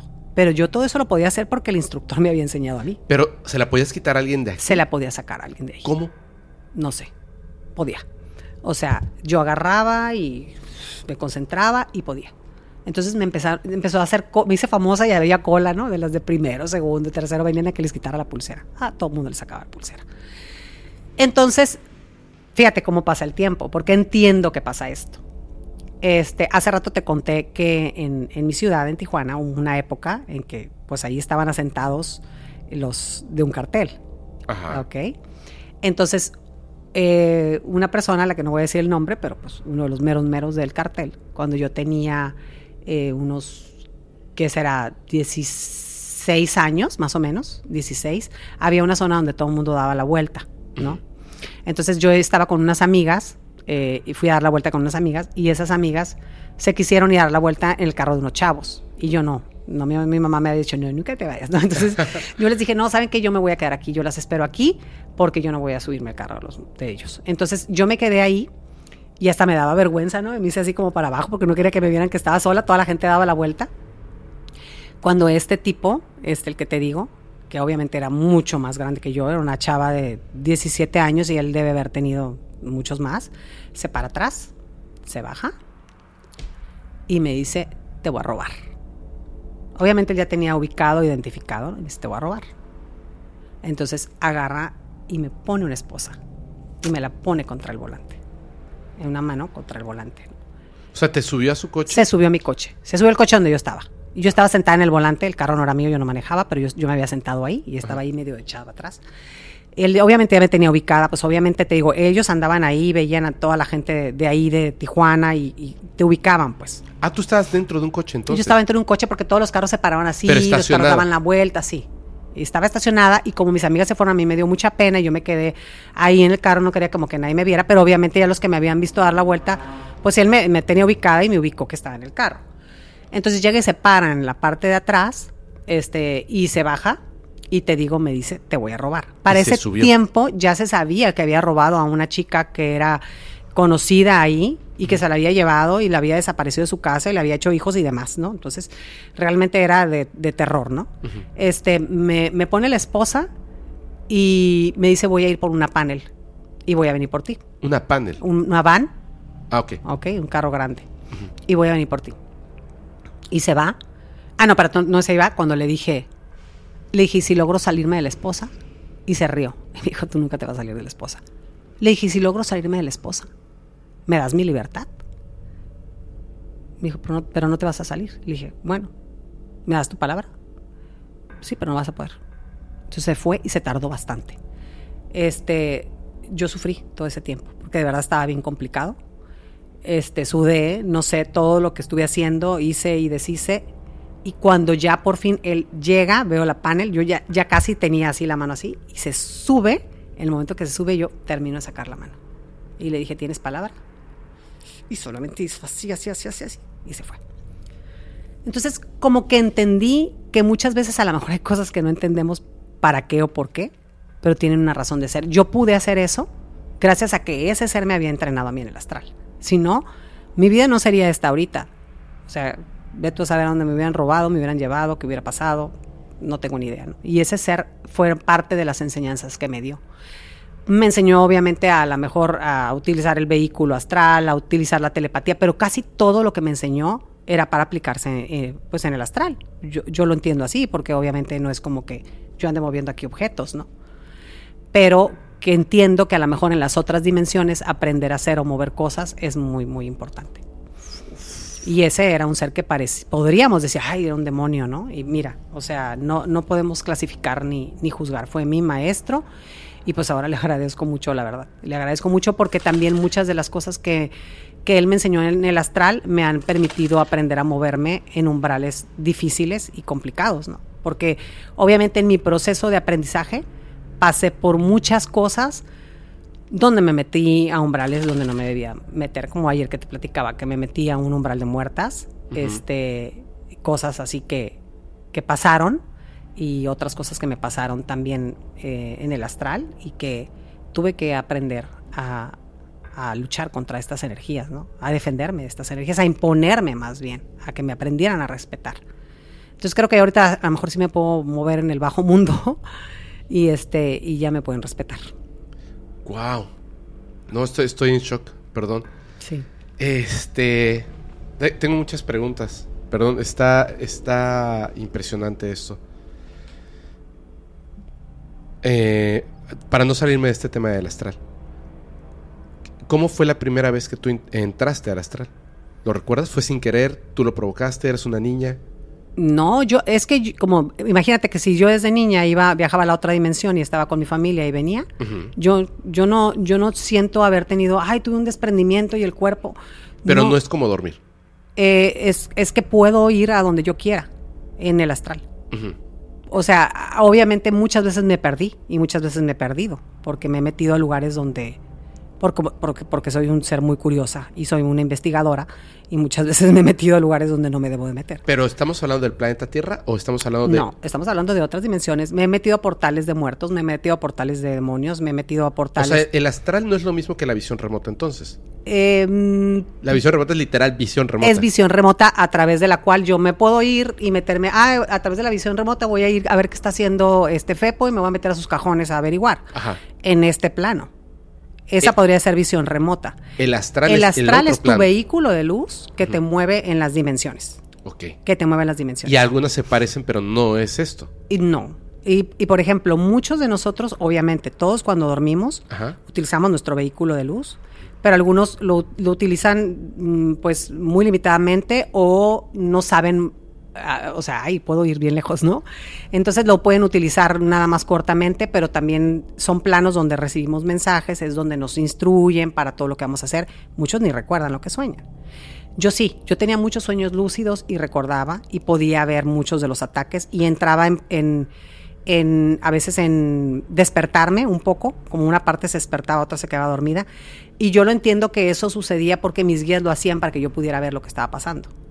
Eh, mucho, es que te digo, la mayor parte de mi aprendizaje es, yo no soy al- en sí alumna de algo aquí, más bien yo soy alumna de planos, de escuelas dimensionales. Es que eh, yo, yo estoy, estoy muy confundido por lo siguiente. Fíjate. Una vez, la verdad yo recuerdo, pero muy poco. Eh, tenía siete años. Tenía siete años, estábamos en, en- en Pachuca, en Hidalgo, y este, en un departamento pasaron cosas muy raras. Pero bueno, estaba yo ahí, mi hermano estaba dormido, y yo me despertaba en las noches y es, o sea, hablaba con alguien. Pero la verdad, cero me o sea, cero recuerdo eso. Simplemente recuerdo que un día mi mamá escuchó algo en la habitación. Y entonces fue y abrió la puerta. Y cuando abrió la puerta, yo me puse a llorar. Y le dije, es que lo espantaste. Y ella dice que recuerda haber visto, cuando abrió, había una ventana. Yo estaba sentado como hacia la ventana y vio como, como un ave salía volando por la ventana, pero la ventana estaba cerrada. Pero ella vio el ave que salía. De hecho, lo describe como un tecolote. Y yo recuerdo, o sea, esa como leve, leve, leve memoria que llegaba un tecolote que además era extraño porque era como de color rojo. Y no está, no era, o sea, no estaba así físicamente, sino que era como, como si fuera hecho de líneas de color rojo y llegaba volando, volando, o sea, tal cual, o sea, abría las alas para detener el vuelo, se, se quedaba en un punto y supongo que algo me decía porque yo lo escuchaba. Entonces abrió la puerta y vio cuando salió, ¿no? Y yo me puse a llorar porque estaba como sensible en ese momento. O sea, no, est- estaba como no despierto, estaba como, como entre sueños. Me puse a llorar porque lo había espantado. Eh, después de eso, como de los 8 a los 11 años, sí tengo un recuerdo súper recurrente porque a veces yo estaba muy cansado durante el día. Una vez, de hecho, me pegué en la cabeza. En las noches, yo no se lo contaba a nadie. Solamente se lo contaba, por ejemplo, a mi madre. Creo que una vez lo comenté en el podcast, así, súper leve. Porque yo decía que yo tenía un amigo, pero no tenía un amigo imaginario. No tenía un amigo imaginario.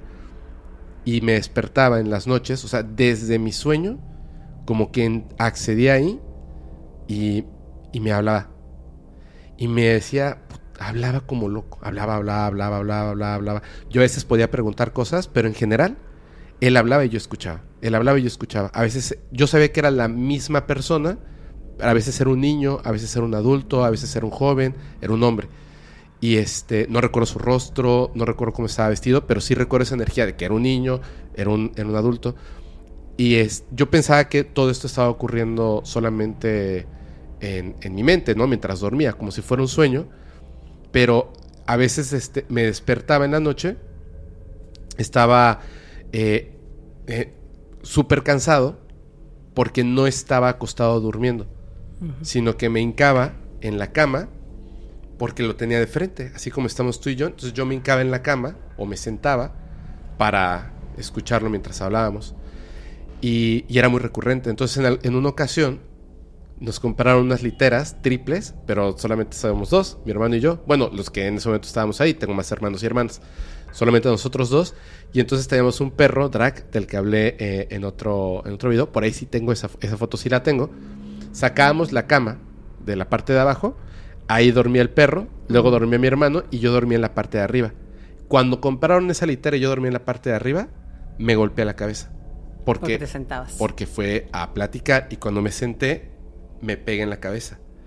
Y recuerdo que cuando me pegué en la cabeza, porque me dolió y me sacó de ese, de ese como lugar que, que yo siempre había pensado que era como un sueño, lo vi que se, que, o sea, esto, lo que estaba ahí, se molestó y tenía algo como una pala en la mano.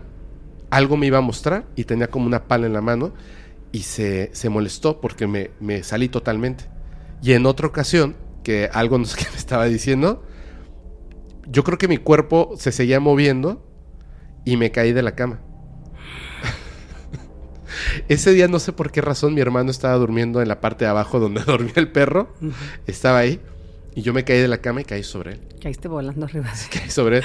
Pero tenía, tenía esa, esa, esa, o sea, había, había esa entidad que yo decía que era mi amigo, o sea, lo pensaba, ¿no? Así dije, ay, estoy loco, ¿no? Pero este, esa entidad que era mi amigo, me acuerdo que me contaba cosas, no recuerdo qué me contaba, pero recuerdo que hablaba mucho, mucho, mucho, mucho, mucho, mucho, y, y a mí me parecía muy interesante lo que me decía. Como que de repente tenía preguntas y le decía. Y no era lo mismo que el tecolote o la lechuza. Claro, era No era, era otra cosa, era otra cosa totalmente.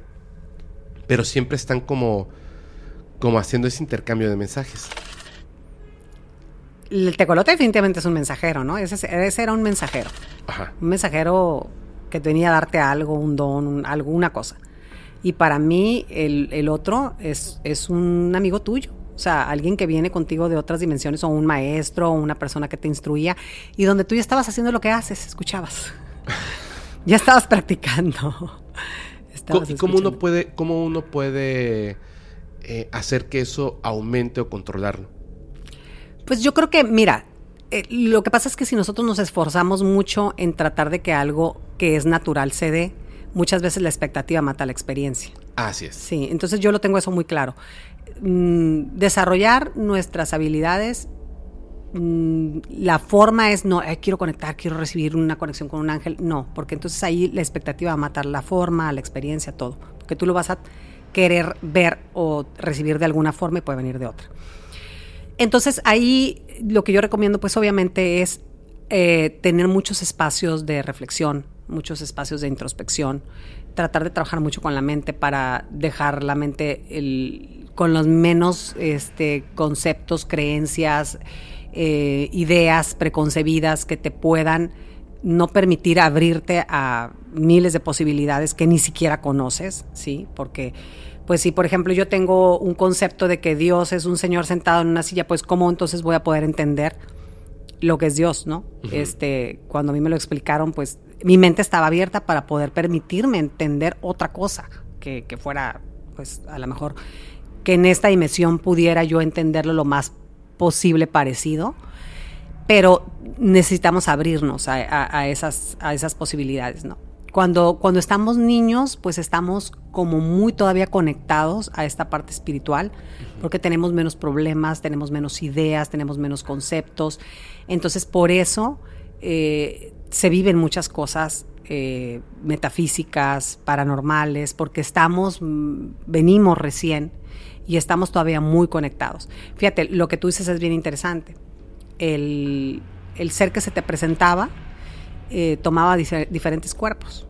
Y es que nosotros en el plano espiritual podemos tomar diferentes cuerpos para, para proyectarnos, niño, joven, lo que tú quieras, ¿no? Entonces, él usaba diferentes cuerpos, lo que él quería y a lo mejor también dependía de lo que te quería enseñar o te quería mostrar. Lo que te estaba entrenando, porque seguramente él te estaba entrenando para algo. O sea, es evidente que si Me él hablaba re- mucho... recordar la enseñanza. Yo creo que ya la traes, ¿no? O sea, tal vez podrías hacer algún tipo de regresión, pero yo creo que ya está en ti. Lo que él te enseñó ya está en ti. ¿Y, y qué es? Pues a lo mejor lo mismo que tú estás, eh, que tú ya traes, que tú eh, hablas, compartes, cómo se te abren a ti los temas paranormales, cómo vienes tú con una misión de comunicación. O sea, todo eso viene trabajado y obviamente vienes acompañado de un montón de, de seres en el plano espiritual que te asisten, que te ayudan, que te abren caminos, que te co- acompañan y también tu familia terrenal. Porque no, no conozco, por ejemplo, tu mamá, pero como que me queda claro que es una mujer energéticamente poderosa que ella viene como a protegerte, ¿no? Y ella viene como, como a hacer esta parte de la custodia energética y como a guiarte, como a mostrarte mucho. Entonces venimos como mucho, este, así a veces bien acompañados para lo que traes de misión y que lo estás haciendo. Es que sí, eh, de hecho hay una que ya esa sí la conté en el podcast. Esa sí me acuerdo que la conté, que sí la recuerdo bien. Y es bien chistoso porque la que recuerdo bien, pues no tiene nada de, de importante. Eh, me llevó a un lugar que de hecho ya lo describí, era, bueno, lo que yo veía era como una máquina y habían otras personas. Habían otros niños y jóvenes, eh, niñas, niños, como yo sería, o sea, como un ser humano, acompañados de otros amigos que no eran humanos, pero digamos que parecían, pero tú notabas la diferencia entre, esa es una niña y eso es otra cosa. Y nos llevaban ahí y entonces ingresabas a la máquina, pero en ese momento te das cuenta de que tu cuerpo ahí no era este, no era físico, porque te convertías en como luz y atravesabas la máquina, pero era divertidísimo. Eras divertido, o sea, solamente fuimos a divertirnos.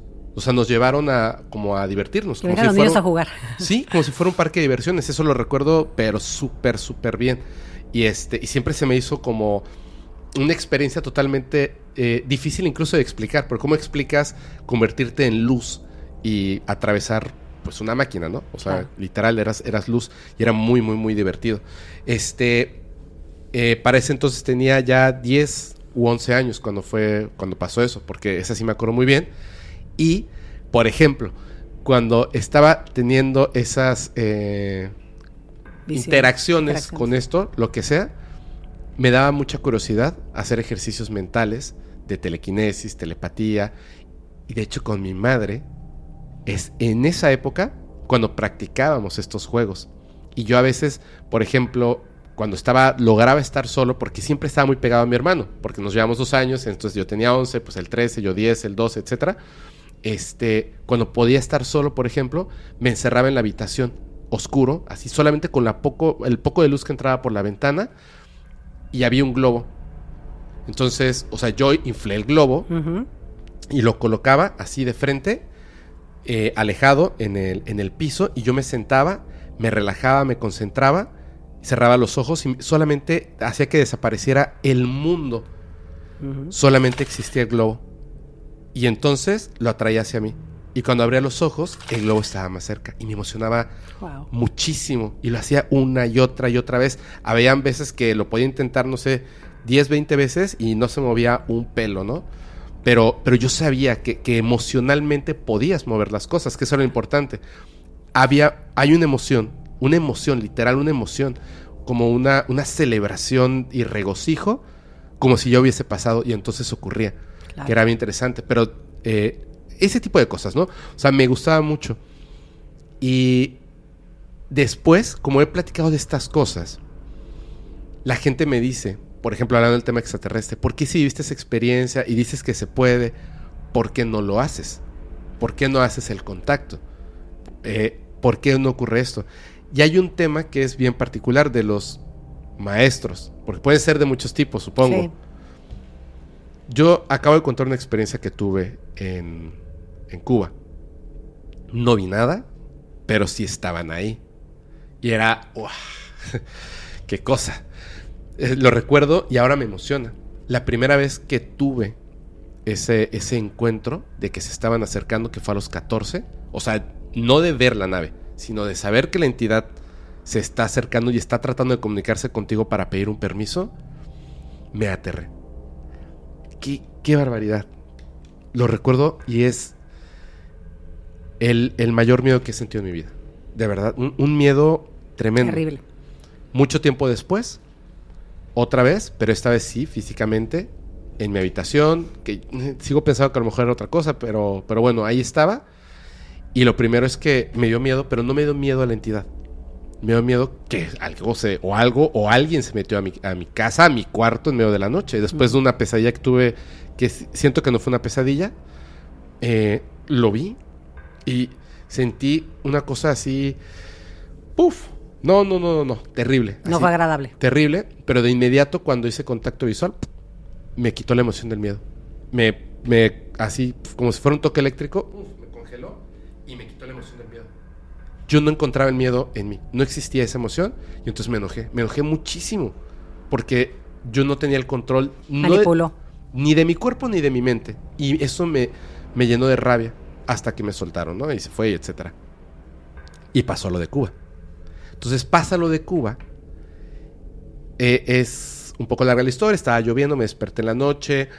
Se veía el mar, bla, bla, bla. Fui, me, me pude haber muerto porque se había metido mucha agua y estaban todos los cables prendidos, las, las, este, el, pues el aparato este para la luz. Estaban así, casi el agua les iba a entrar y yo fui descalzo y pisé esto y lo vi, los empecé a desconectar, bla, bla, bla. Regresé, habían abierto la ventana, bueno, no la ventana, el, la cortina, digamos, de estas, este, la persiana. Sí. La habían abierto, la bajé, noté que había ya agua dentro de la habitación, donde yo había estado anteriormente y estaba seco. Y entonces yo quise grabar lo que estaba afuera, abrí la ventana, se, se me, estaba muy fuerte y la cerré. Tiempo después, cuando conté la historia, me di cuenta de que evidentemente subieron eso, abrieron la ventana y la cerraron, y por eso estaba mojado el piso. Claro. Porque físicamente en esta tercera dimensión estaban ahí. Pero me acosté porque pues no hay nada, o sea, no, no hay nada así visible. Y fue cuando sentí esa... eh, Yo digo que es como un... un como... "Arr", así, pero es que es como una vibración que no es un sonido que ponen en un lado, sino que es, según yo, es como la realidad vibrando que produce un sonido en tu mente. Entonces me di cuenta y dije, va a ocurrir. Pero yo ya, ya me había acostado así con los ojos cerrados después de un montón de cosas así. Dije, ya, va a ocurrir. Y abrí los ojos porque dije, ahí están. Antes de abrir los ojos pensé, no voy a tener miedo. No voy a tener miedo. Y abrí los ojos y revisé la habitación. Y cuando abrí los ojos para revisar la habitación, el... Otra vez, así, el que... Ah, se te apagan el cuerpo para que no te muevas, se siente feo, porque diferente a la parálisis del sueño, que es lo que siempre le digo a la gente. Una cosa es que no puedas utilizar tu cuerpo y otra cosa es que tu cuerpo se tensa, Sí. se tensa. Y volteé a ver y no había nada. Y cerré los ojos otra vez y lo pensé así, o sea, no hacia mí, hacia ellos. No voy a tener miedo, estoy, estoy listo, vamos a hacer la comunicación, etcétera. Abrí los ojos y cuando quise observar que no había nada, te lo aseguro, no había nada, como, como si un switch, me apagaron. Y me dormí hasta el día siguiente y desperté así de, oh no.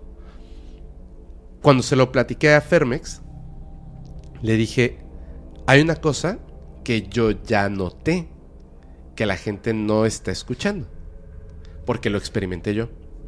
La primera vez estaba aterrado, incluso de la comunicación. La segunda vez no pude controlarme. Esta tercera vez no se presentaron físicamente para que yo pueda verlos, porque es un proceso que ocurre conforme yo comprendo y aprendo. Me están enseñando. Eso es lo que están haciendo. El contacto no es así de que, hola, mucho gusto, aquí estoy. No puede ser así, porque ellos están en esas varias dimensiones al mismo tiempo de manera consciente y nosotros no. No. Entonces ellos tienen que bajar a nuestra densidad para poderse comunicar. Y luego se presentan ahí, nos espantamos, Claro. corremos, gritamos, les afecta incluso a ellos. Entonces hacen poco a poco ese contacto. Pero primero, para que sea el contacto, tú tienes que aprender.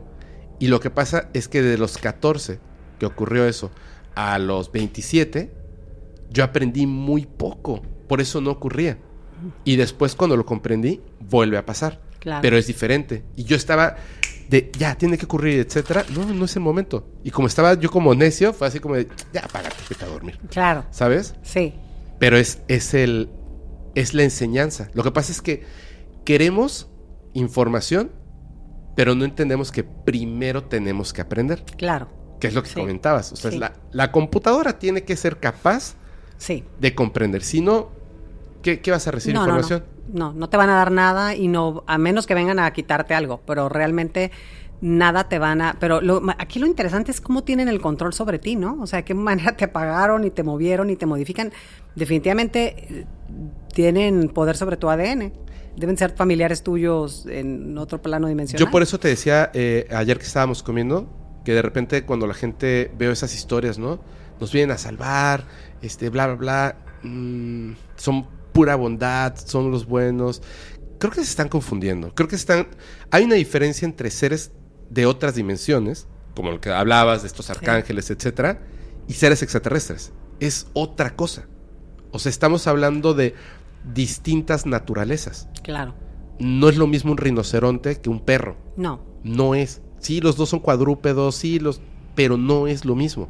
No te acerques al rinoceronte, por favor. Claro. Sí. ¿No? Es cierto. Y con el perro, de todos modos, tienes que tener cuidado si no es tu perro. Exacto. Entonces, hay una enorme, enorme diferencia. Y no creo que sea así. Tampoco son malos. Ellos están haciendo lo suyo.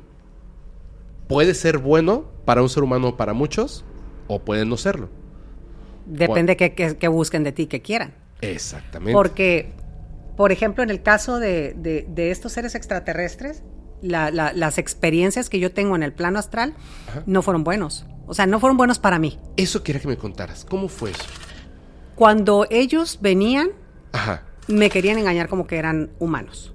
Entonces venían con una como vestimenta humana, Ajá. pero su cara era explotada, o sea, se veía que ellos eran diferentes. Pero venían, venían con una ropa como si fueran jeans y normal, Cabezota, cabezota. Pero en, en No el cabezota como el gris que tienes atrás, porque este tiene muy, muy así, sino humana cabezota como bolita, como gota. como hidrocefalia, así, como toda la cara grande. Ajá. Como toda la cara grande. ¿Te, te puedo acercar un poquito el micro? Sí, como toda la cara grande. Ajá. Entonces, este, ah, lo que yo recordé mucho es como una manipulación, como una hipnosis. Ajá. Que eso la viví mucho, la viví mucho con estos seres y con otro tipo de seres. Como un tipo de hipnosis donde hay como un control mental. Sí. Entonces yo te hipnotizo y entonces era como yo perdía fuerza, ¿no? Así como. Y entonces también un tipo de acercamiento, este, más eh, como pasional o como queriendo una seducción de este tipo. No me digas. Pero también lo que tenemos que entender es que eh, la forma en que nosotros como humanos eh, podemos clasificar eh, la sexualidad, ¿no? Es, es más, lo vemos más como de esta manera. Pero en el plano energético es como robo un poder tuyo. Claro. Como claro. logro robar un poder energético tuyo que es muy fuerte a través de eso. Sí. Entonces, eh, yo empecé a tratar de defenderme de ellos, pero era muy difícil porque me hipnotizaban. Porque yo me- cuando yo lograba despertar en el sueño, me daba cuenta que estaba como en hipnosis. Ajá. Y me costó mucho trabajo aprender a salirme de esa hipnosis. Y me molestaron por un tiempo este, este tipo de seres, esta, este tipo de raza, y hasta que ya eh, ellos se fueron, ¿no? Pero sí creo que muchos de ellos están aquí, trabajando probablemente este, underground con gobiernos y, Sí, definitivamente. sí. Definitivamente. Te lo puedo asegurar. y, y casi hace poco eh, tuve mucha claridad de algo que me pasó, que fue que estando dormida, este, despierto completamente. O sea, hace poco tuve la conciencia de lo que pasó en ese tiempo, pero fue hace mucho, tendría 14, 15 años, que fue cuando te digo que se vinieron como muchas cosas. Y cuando abro los ojos, aquí atrás de mí había una ventana y aquí había otra ventana, mis- nuestras camas eran gemelas, yo dormía aquí, mi hermana dormía acá. Por la ventana de aquí entró una luz azul, completamente como si fuera un spotlight, pero inmensa. Todo el cuarto estaba iluminado de azul, aunque la potencia de la luz estaba hacia mis pies y empezó a subir como un escáner. Entonces yo empecé a aterrorizarme porque eso me paralizó, me dio... La verdad es que yo no puedo saber si yo estaba paralizada del miedo o está, la luz me estaba paralizando. Yo no me podía mover. Lo que yo entiendo es que volteaba a ver a mi hermana y la veía roncando y que volteaba a la derecha y a la izquierda. O sea, yo estaba despierta. La luz estaba entrando por la ventana. La, la luz empezó a subir como si fuera un escáner, tal cual. Y cuando ya venía como a las rodillas, pues yo empecé a rezar. Y me quedé profundamente dormida. A la mañana siguiente, yo dije, wow, Dios mío, yo y me ayudó. Ahora me cuestiono si no fue que me, este, ¿Te ¿Me apagaron durmieron? el switch? Sí. Entonces, ahora me ha llegado que muy... pro- Mira, fíjate, fíjate lo que he entendido. Es como, en, nosotros somos como reactores, ¿no? Tenemos una vibración. La tecnología que tienen los, los gobiernos o los poderosos, pues es increíble, ¿no? Y más porque trabajan con muchas de estas razas. Sí. Entonces, imagínate que en el planeta ahorita hay encarnados un montón de seres que vienen a hacer un cambio vibracional. Y que tienen despiertos dones. Eh, estos los pueden escanear por vibración mientras nosotros dormimos, pueden detectar tu vibración mientras duermes, tu frecuencia, darse cuenta si hay en algún lugar donde está, en algún punto de la Tierra, algún lugar, en alguna colonia, donde esté emanando una frecuencia más alta, y, y pueden ir y escanearte. Y pueden ir a tratar de controlarte. Pero obviamente, como te digo, nosotros también tenemos ayuda de otros planos. ¿Por qué? Porque por eso dimensionalmente nosotros estamos yendo y trayendo cosas.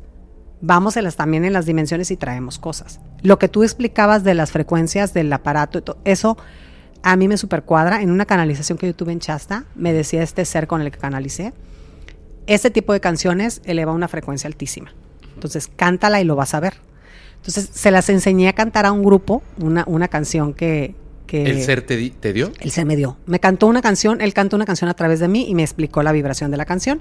Y luego me dijo, hay otra canción conocida que es chamánica, que es Wendeya, ho, Wendeya, Wendeya, ho, ho, ho, ho, heya, ho, heya, ho, ya, ya. Y me dijo que justamente en una frase elevaba la vibración y nos llevaba a una quinta dimensión. Entonces, yo le enseñé al grupo a cantarla y nos, y nos fuimos a cantarla en la rumorosa, un lugar súper oscuro, y yo iba grabando. Y cuando empezamos a hacer eso, logramos atraer como seres elementales, orbs, miles, miles, miles, miles, y después empezaron a bailar. Lo tengo grabado. ¿Me lo puedes pasar? Sí, empezaron a bailar con nosotros.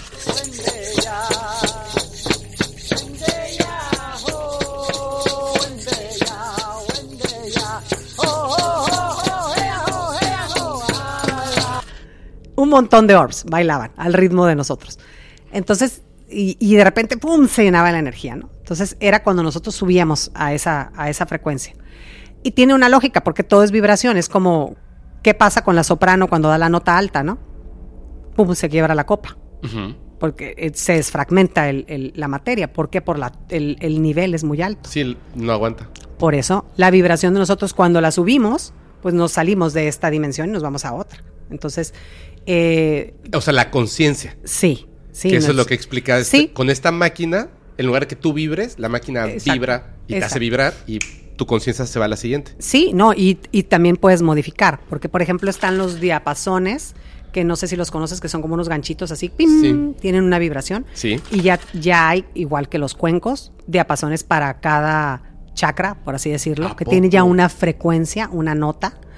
Y entonces cuando tú utilizas ese diapasón o el cuenco, modificas la frecuencia, o sea, lo que está detenido energéticamente ahí, lo des- desestructuras, lo desfragmentas y la energía se hace brutal y es como las, como las ondas, ¿no? Imagínate tú este que mide la, el corazón, ¿no? Ajá.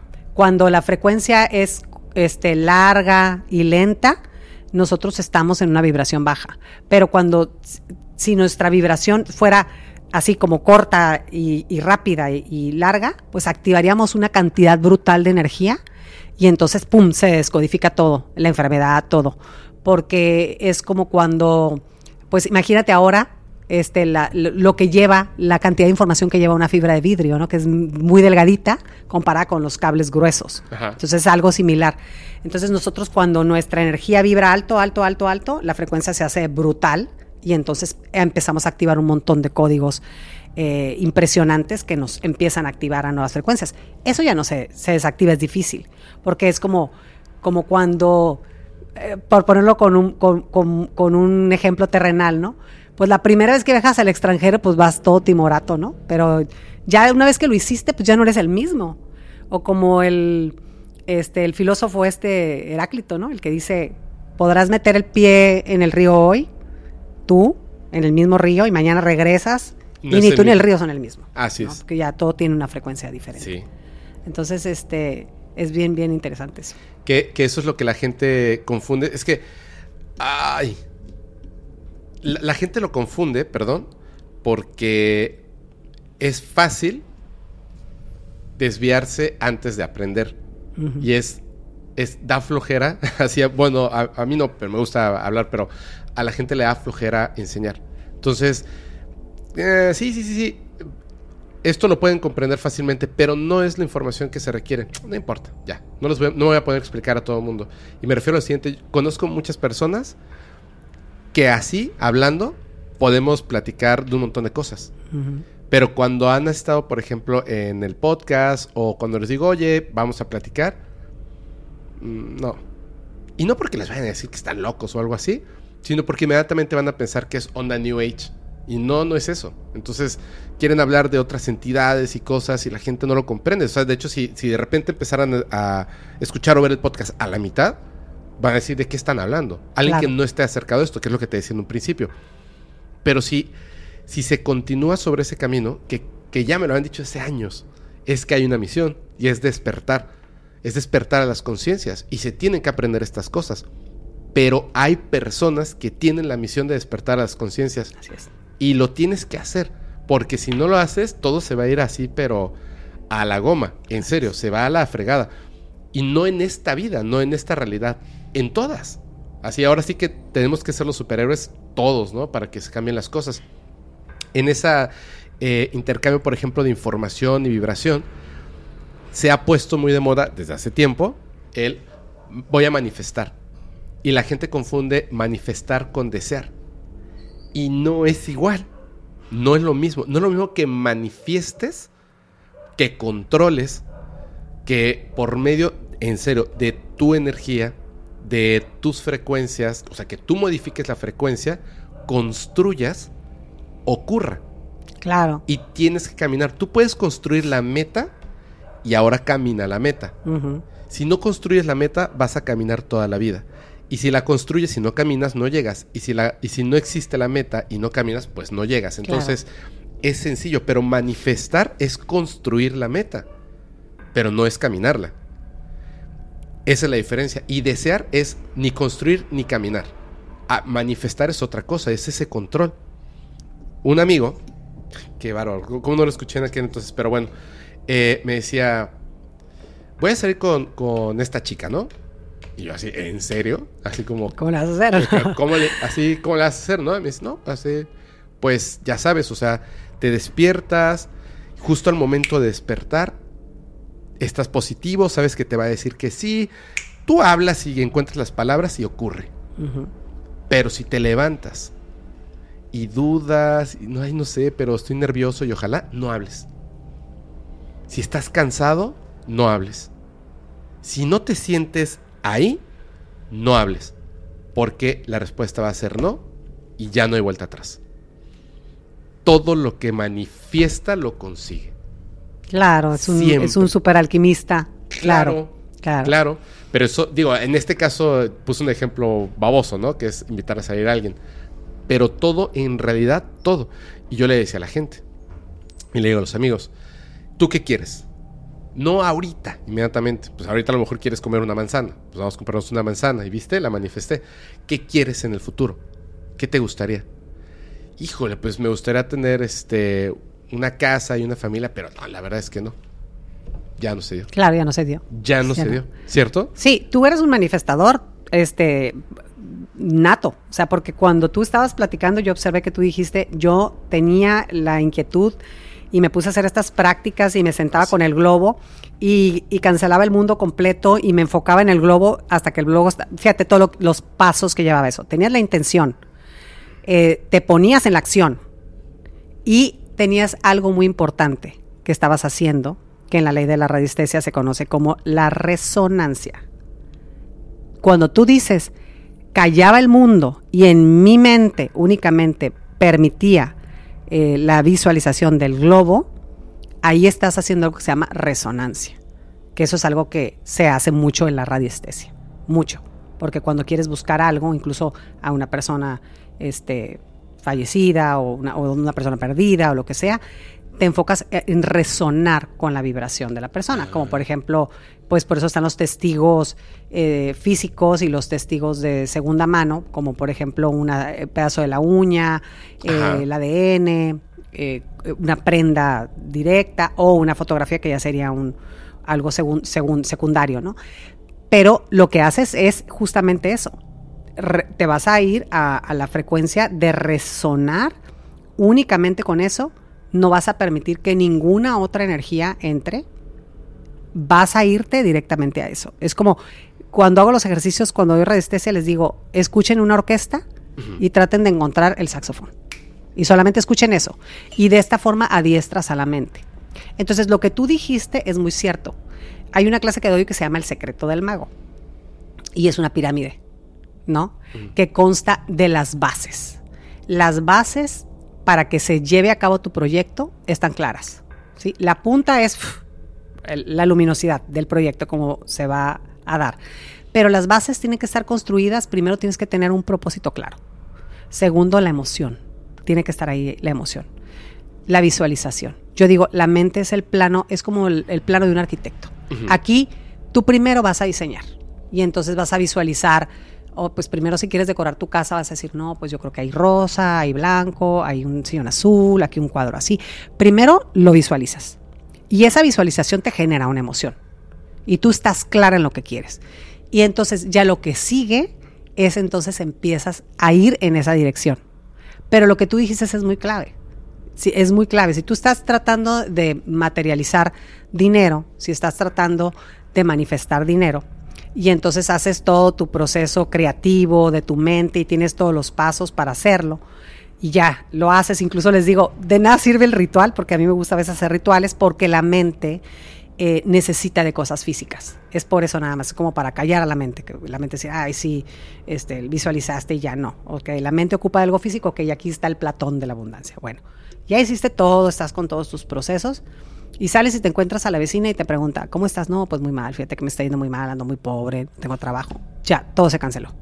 Y lo que te dijo tu amigo es correcto. Todo se frenó ya ahí. Porque tú, con tu palabra, ya paraste la magia. Entonces, tiene que estar alineado todo. Tiene que ir en congruencia la mente, el alma, el cuerpo, la emoción. Todo completamente tiene que estar alineado. Porque si tú piensas que quieres una cosa, eh, quieres trabajar en ser comunicador, pero eh, estás trabajando en la maquiladora, no tiene nada que ver. Y, o sea, piensas una cosa, haces otra y sientes otra. No, pues es que no, no, no voy a lograrlo jamás. Ahí está el sentimiento. Entonces, está todo en desequilibrio. Tenemos que estar, tenemos que buscar el equilibrio ahí, a eso venimos. A eso venimos a esta encarnación, a buscar el equilibrio, a buscar estar en el centro, que es lo que nos, nos explican los grandes maestros, ¿no? El equilibrio entre estas dos energías. Entonces, aprender a manifestar, aprender a lograr cosas que se manifiesten, eh, pero fíjate, es que todos estamos manifestando todos los días a cada instante. La pregunta es, ¿estás manifestando algo que tú quieres con claridad y conciencia o eres un hipnotizado que estás manifestando Tengo que lo, que querer te, esto. lo que te está diciendo el sistema que manifiestes? Manifiesta enfermedad para que vengas y me consumas. Manifiesta este baja tu estima para que vengas y me consumas operaciones. O sea, ¿qué estás manifestando? ¿Estás manifestando en conciencia lo que tú quieres o estás manifestando lo que el sistema o los manipuladores del sistema quieren que, que manifiestes? Y eso es el despertar de conciencia. es- Eso es hacernos conscientes y decir, espérate, cada que yo estoy pensando, estoy construyendo una línea energética y estoy creando karmas, ¿no? Para empezar. Entonces, hay que hacernos conscientes de qué estamos pensando, qué estamos emanando, qué estamos sintiendo, a qué le estamos dando poder, qué estamos creyendo. Si yo estoy creyendo que el otro me va a dañar, te va a dañar, porque en el momento que tú lo estás creyendo, estás abriendo tu campo energético para que el otro te dañe. Entonces, si tú dices, no, a mí nadie me puede dañar, porque yo estoy en control y en mi centro. Y entonces tú ves a alguien que te ve con envidia, pues en ese momento, en lugar de centrarte en la envidia de la persona y me está viendo con envidia y seguramente desea lo que yo tengo y cómo me protejo y cruz cruz, eh, en lugar de eso, te envuelves en un halo de amor y en ese momento cierras tus ojos y piensas como yo en mi gato Camilo, que ya llegué y lo estoy abrazando, ¿me entiendes? Eso te genera una expansión y la gente puede pensar en su hijo, en su bebé, en su nieto, en su pareja, en lo que le, te genera un amor de este bonito y esta frecuencia del amor es tan, tan poderosa que automáticamente te envolvió ya. Y esa frecuencia, esa, esa energía negativa que va a querer llegar a ti no va a poder. Entonces, Ay. E- e- es, eso te digo, hay gente que trae por naturaleza ser, ser un mago, pues, como tú. No, gracias, gracias, Sí. gracias. Pues, pero es, es este. Sí hay que aprender mucho, ¿eh? Sí hay que- Despertar. Hay que aprender mucho. Y también hay que tener cuidado. Porque de repente uno cree que puede simplemente acercarse a cualquier persona que, que lo vaya a orientar, como lo que contabas, y así despense. O se están, se quedan ahí clavadas con esto. Es difícil. Claro. Es difícil, supongo, que ser el guía, maestro, maestra de alguien. Debe ser muy difícil. Y el camino que uno recorre, uno no se vuelve brujo, bruja, mago, como le quieran decir, viendo unos videos en, en, en internet. Pero por supuesto que no, ni leyendo dos libros. O sea, hay un camino, hay un proceso. Si ya traen el don, si ya tienen la, como la conciencia, etcétera, está bien. Pero no te, te- o sea, no te debes de desesperar porque a veces no vas a conectar a lo que quieres o no vas a conectar simplemente. Pero es un proceso que, lleva un tiempo. La, el, el éxito de estas cosas es, o sea, de verdad, eh, es, un aliciente increíble. Ahorita que, que comentabas lo de acallar todos los instrumentos y solamente escuchar uno, te voy a contar una cosa. Cuando se lo conté a mi madre, este, así me dijo, no manches, ¿por qué estás haciendo eso? No lo hagas. O sea, no, no es así como que nada más simplemente vas y lo haces. Yo vivía en un edificio en la Ciudad de México que está literalmente, no me acuerdo cómo se llama la unidad, son como cinco edificios o seis. Eh, es la avenida del Imán y está justo al lado de Mausoleos del Ángel, que es donde creman a las personas y pues ahí, ¿no? Mm. Yo siempre he sido de la idea que no tiene ningún sentido que los fantasmas aparezcan en donde está el cuerpo, porque ahí no está. O sea, la vasija ya se desecha y la entidad está en otro lado. Y si queda una emoción encerrado, es por ejemplo en esto. Los cuerpos ya no están ahí en el lugar donde fue lo de las Torres Gemelas. Sí. Los cuerpos están en otro lado, Así pero es. están ahí. Ahí es lo que está ocurriendo, el este, que se quedaron como contenidos, atrapados digamos, como espacio físico. Entonces, pues X, o sea, vivir al lado de, de, de Mausoleos del Ángel.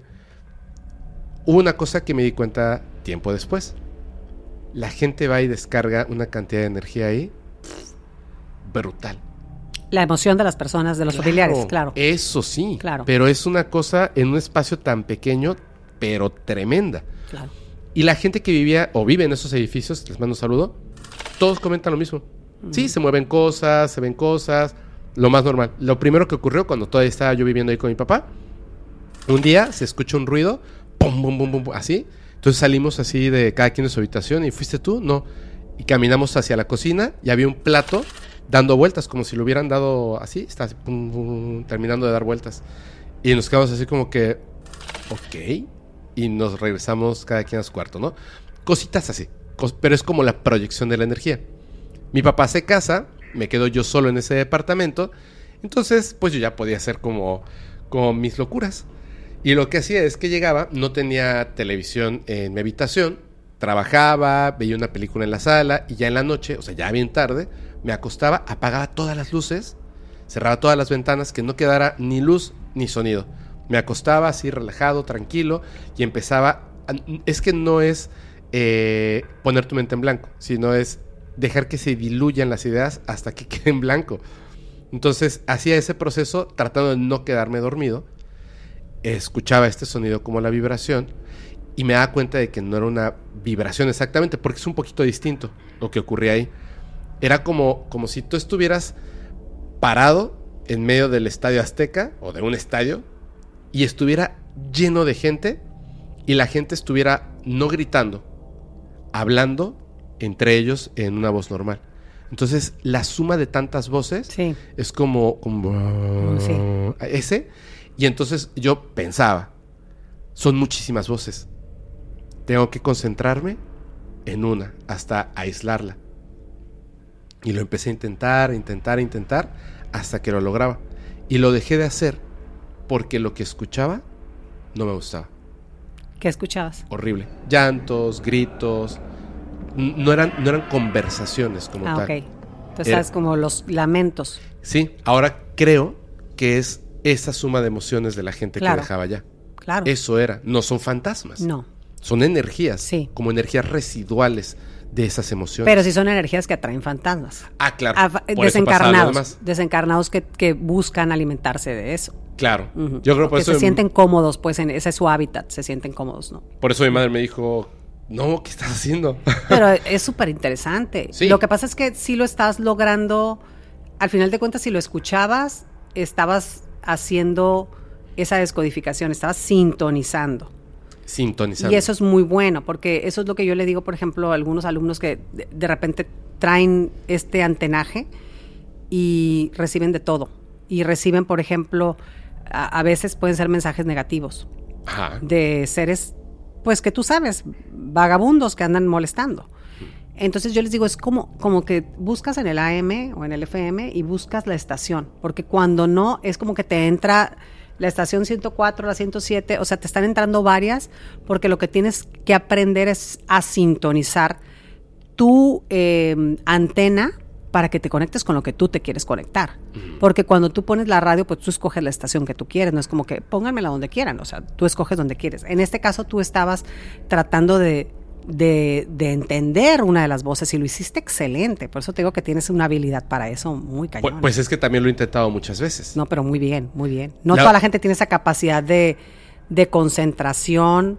Y porque yo lo veo, por ejemplo, cuando, Sí, cuando doy radiestesia, hay unos que en cuanto agarran pueden y otros no.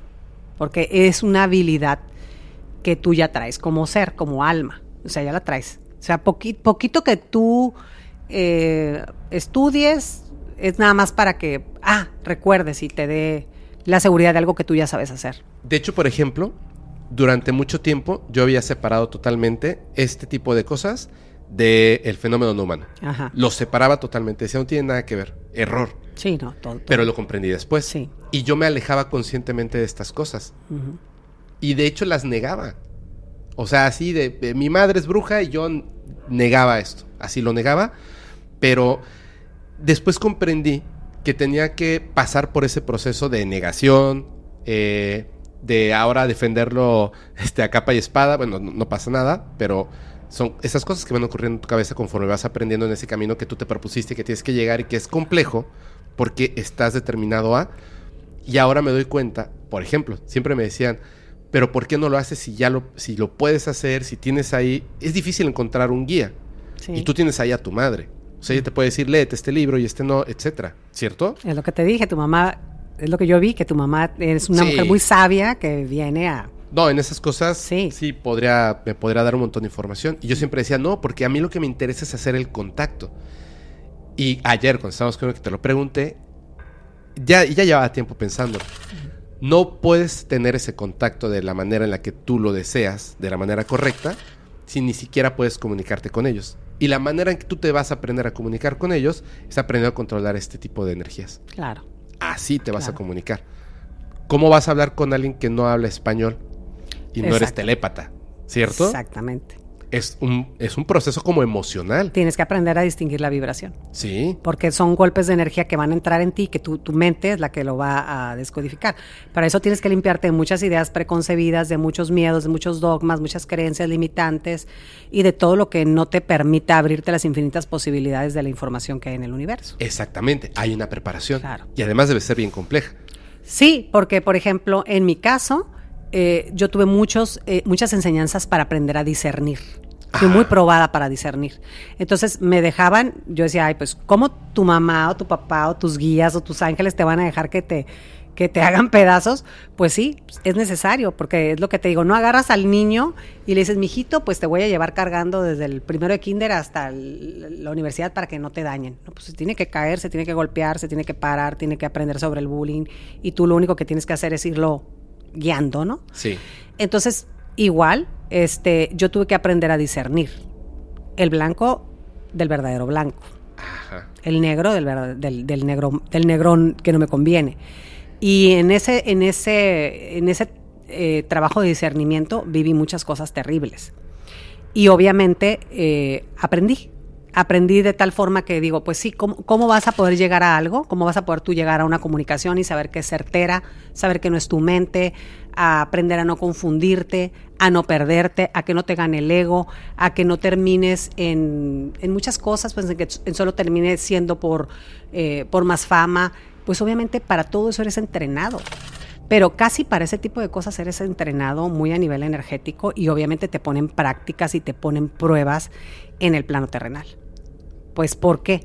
Porque a lo mejor tú podrás ser enviado aquí con una misión y vienes con toda la buena intención. Pero cuando llegas aquí te pierdes en el camino. Claro. Porque como eres- entras en la rueda kármica, eres humano, te enamoras, te desilusionas, te corrompe el dinero, te corrompe esto, te corrompe el otro, te pierdes y te reencuentras. Pero es como un proceso bien rápido, tienes que pasar de la luz a la oscuridad.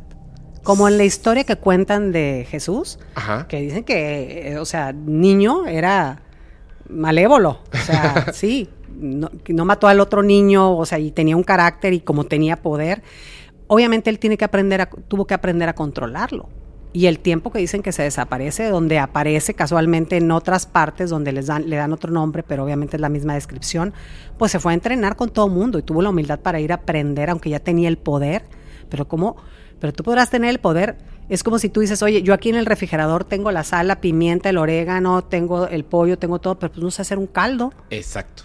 pues tengo todo, pero ¿cómo hago el caldo, no? Ah, pues entonces mira, ve con esta persona que te va a decir tanto de sal, tanto. Hasta que tú vas aprendiendo, ya no tienes que contar las tres cucharadas, ya es tu intuición que ya sabe y ya te permites experimentar porque adquieres la seguridad y la confianza. Entonces en esa seguridad y esa confianza tú ya puedes abrir la comunicación. Eh, por ejemplo, o sea, a mí han venido seres insectoides a querer platicar conmigo, a decirme que quieren trabajar con mis emociones en algún tiempo. Me lo dijeron. Y yo les dije, no, gracias, no estoy interesada, retírense. Y se fueron. Entonces, creo que como conforme vas aprendiendo y le vas dejando de tener miedo a este tema, ya no llegan los seres así a quererte asustar, sino que ya es otra jerarquía y es diferente. Es el discernimiento para entenderlo es bien importante. Mira, te voy a contar una que a mí me pasó A ver. estando yo despierta, todavía no dormida, eh, a punto de dormirme, me acuesto y le digo a esta energía crística, le digo, cúbreme con tu, con tu manto blanco, abrázame. Era un momento en que estaba vulnerable. Y de, pero fue una cosa tan impresionante, Fepo. En el momento que yo este, lo dije, en ese momento se cuenta que llegó una energía luminosa, así impresionante, y me, me cubrió. Y entonces yo dije, o sea, de verdad me impresioné, le dije, tan rápido llegaste, wow. O sea, y en el momento que ah, hubo algo, yo ya tenía, traía ese, ese entrenamiento para discernir, de repente algo fue algo así, no sé qué, no sé qué fue, pero fue algo que le dije, tú no eres el blanco que yo estoy pidiendo. En el momento que yo dije eso, la energía tomó su forma, La real. la real, y se convirtió en una nube negra que me empezó a sacar del cuerpo. Yo recuerdo perfectamente, tenía las ventanas abiertas, eh, la ventana abierta era una noche de verano, eh, y empezó a sacarme de mi cuerpo. Y yo me veía cómo me estaba sacando, me levantaba casi como de la cama, y yo decía, pues voy a gritar, y, voy a gritar, y, y me van a oír los vecinos, no me importa, o sea, pero ¿quién me va a ayudar si esto me está sacando del cuerpo? Claro. Entonces yo ya no, de verdad no tenía como muchas opciones. Empecé a gritar, Padre Nuestro, o sea, empecé a rezar, lo que yo sabía hacer en ese momento. No me funcionaba nada. La cosa esta me estaba sacando de mi cuerpo, me estaba sacando y no era nada padre. Y estaba completamente despierta. Y yo cuando volteé estaba levantada de la cama. Entonces, ¿por qué no me ayudan? grité yo. Entonces oigo una voz que me dice, no grites el Padre Nuestro, siéntelo porque yo estaba, Padre nuestro, que sea", o sea, yo estaba rezando así, ¿sabes? O sea, mi, mi petición era así, con miedo. Como yo no tenía nada que perder en ese momento, le hice caso. Entonces yo empecé despacio a sentir cada palabra que decía. A la mitad, o sea, como menos de la mitad, de, cuando yo ya estaba arriba, entra como una energía, como si fueran una, una- unas manos, así cuando unas manos cortaran así la nube esa negra, hace así, y caigo en la cama y me quedé relajadamente, me quedé relajada después del estrés que viví y me quedé tranquilamente dormida.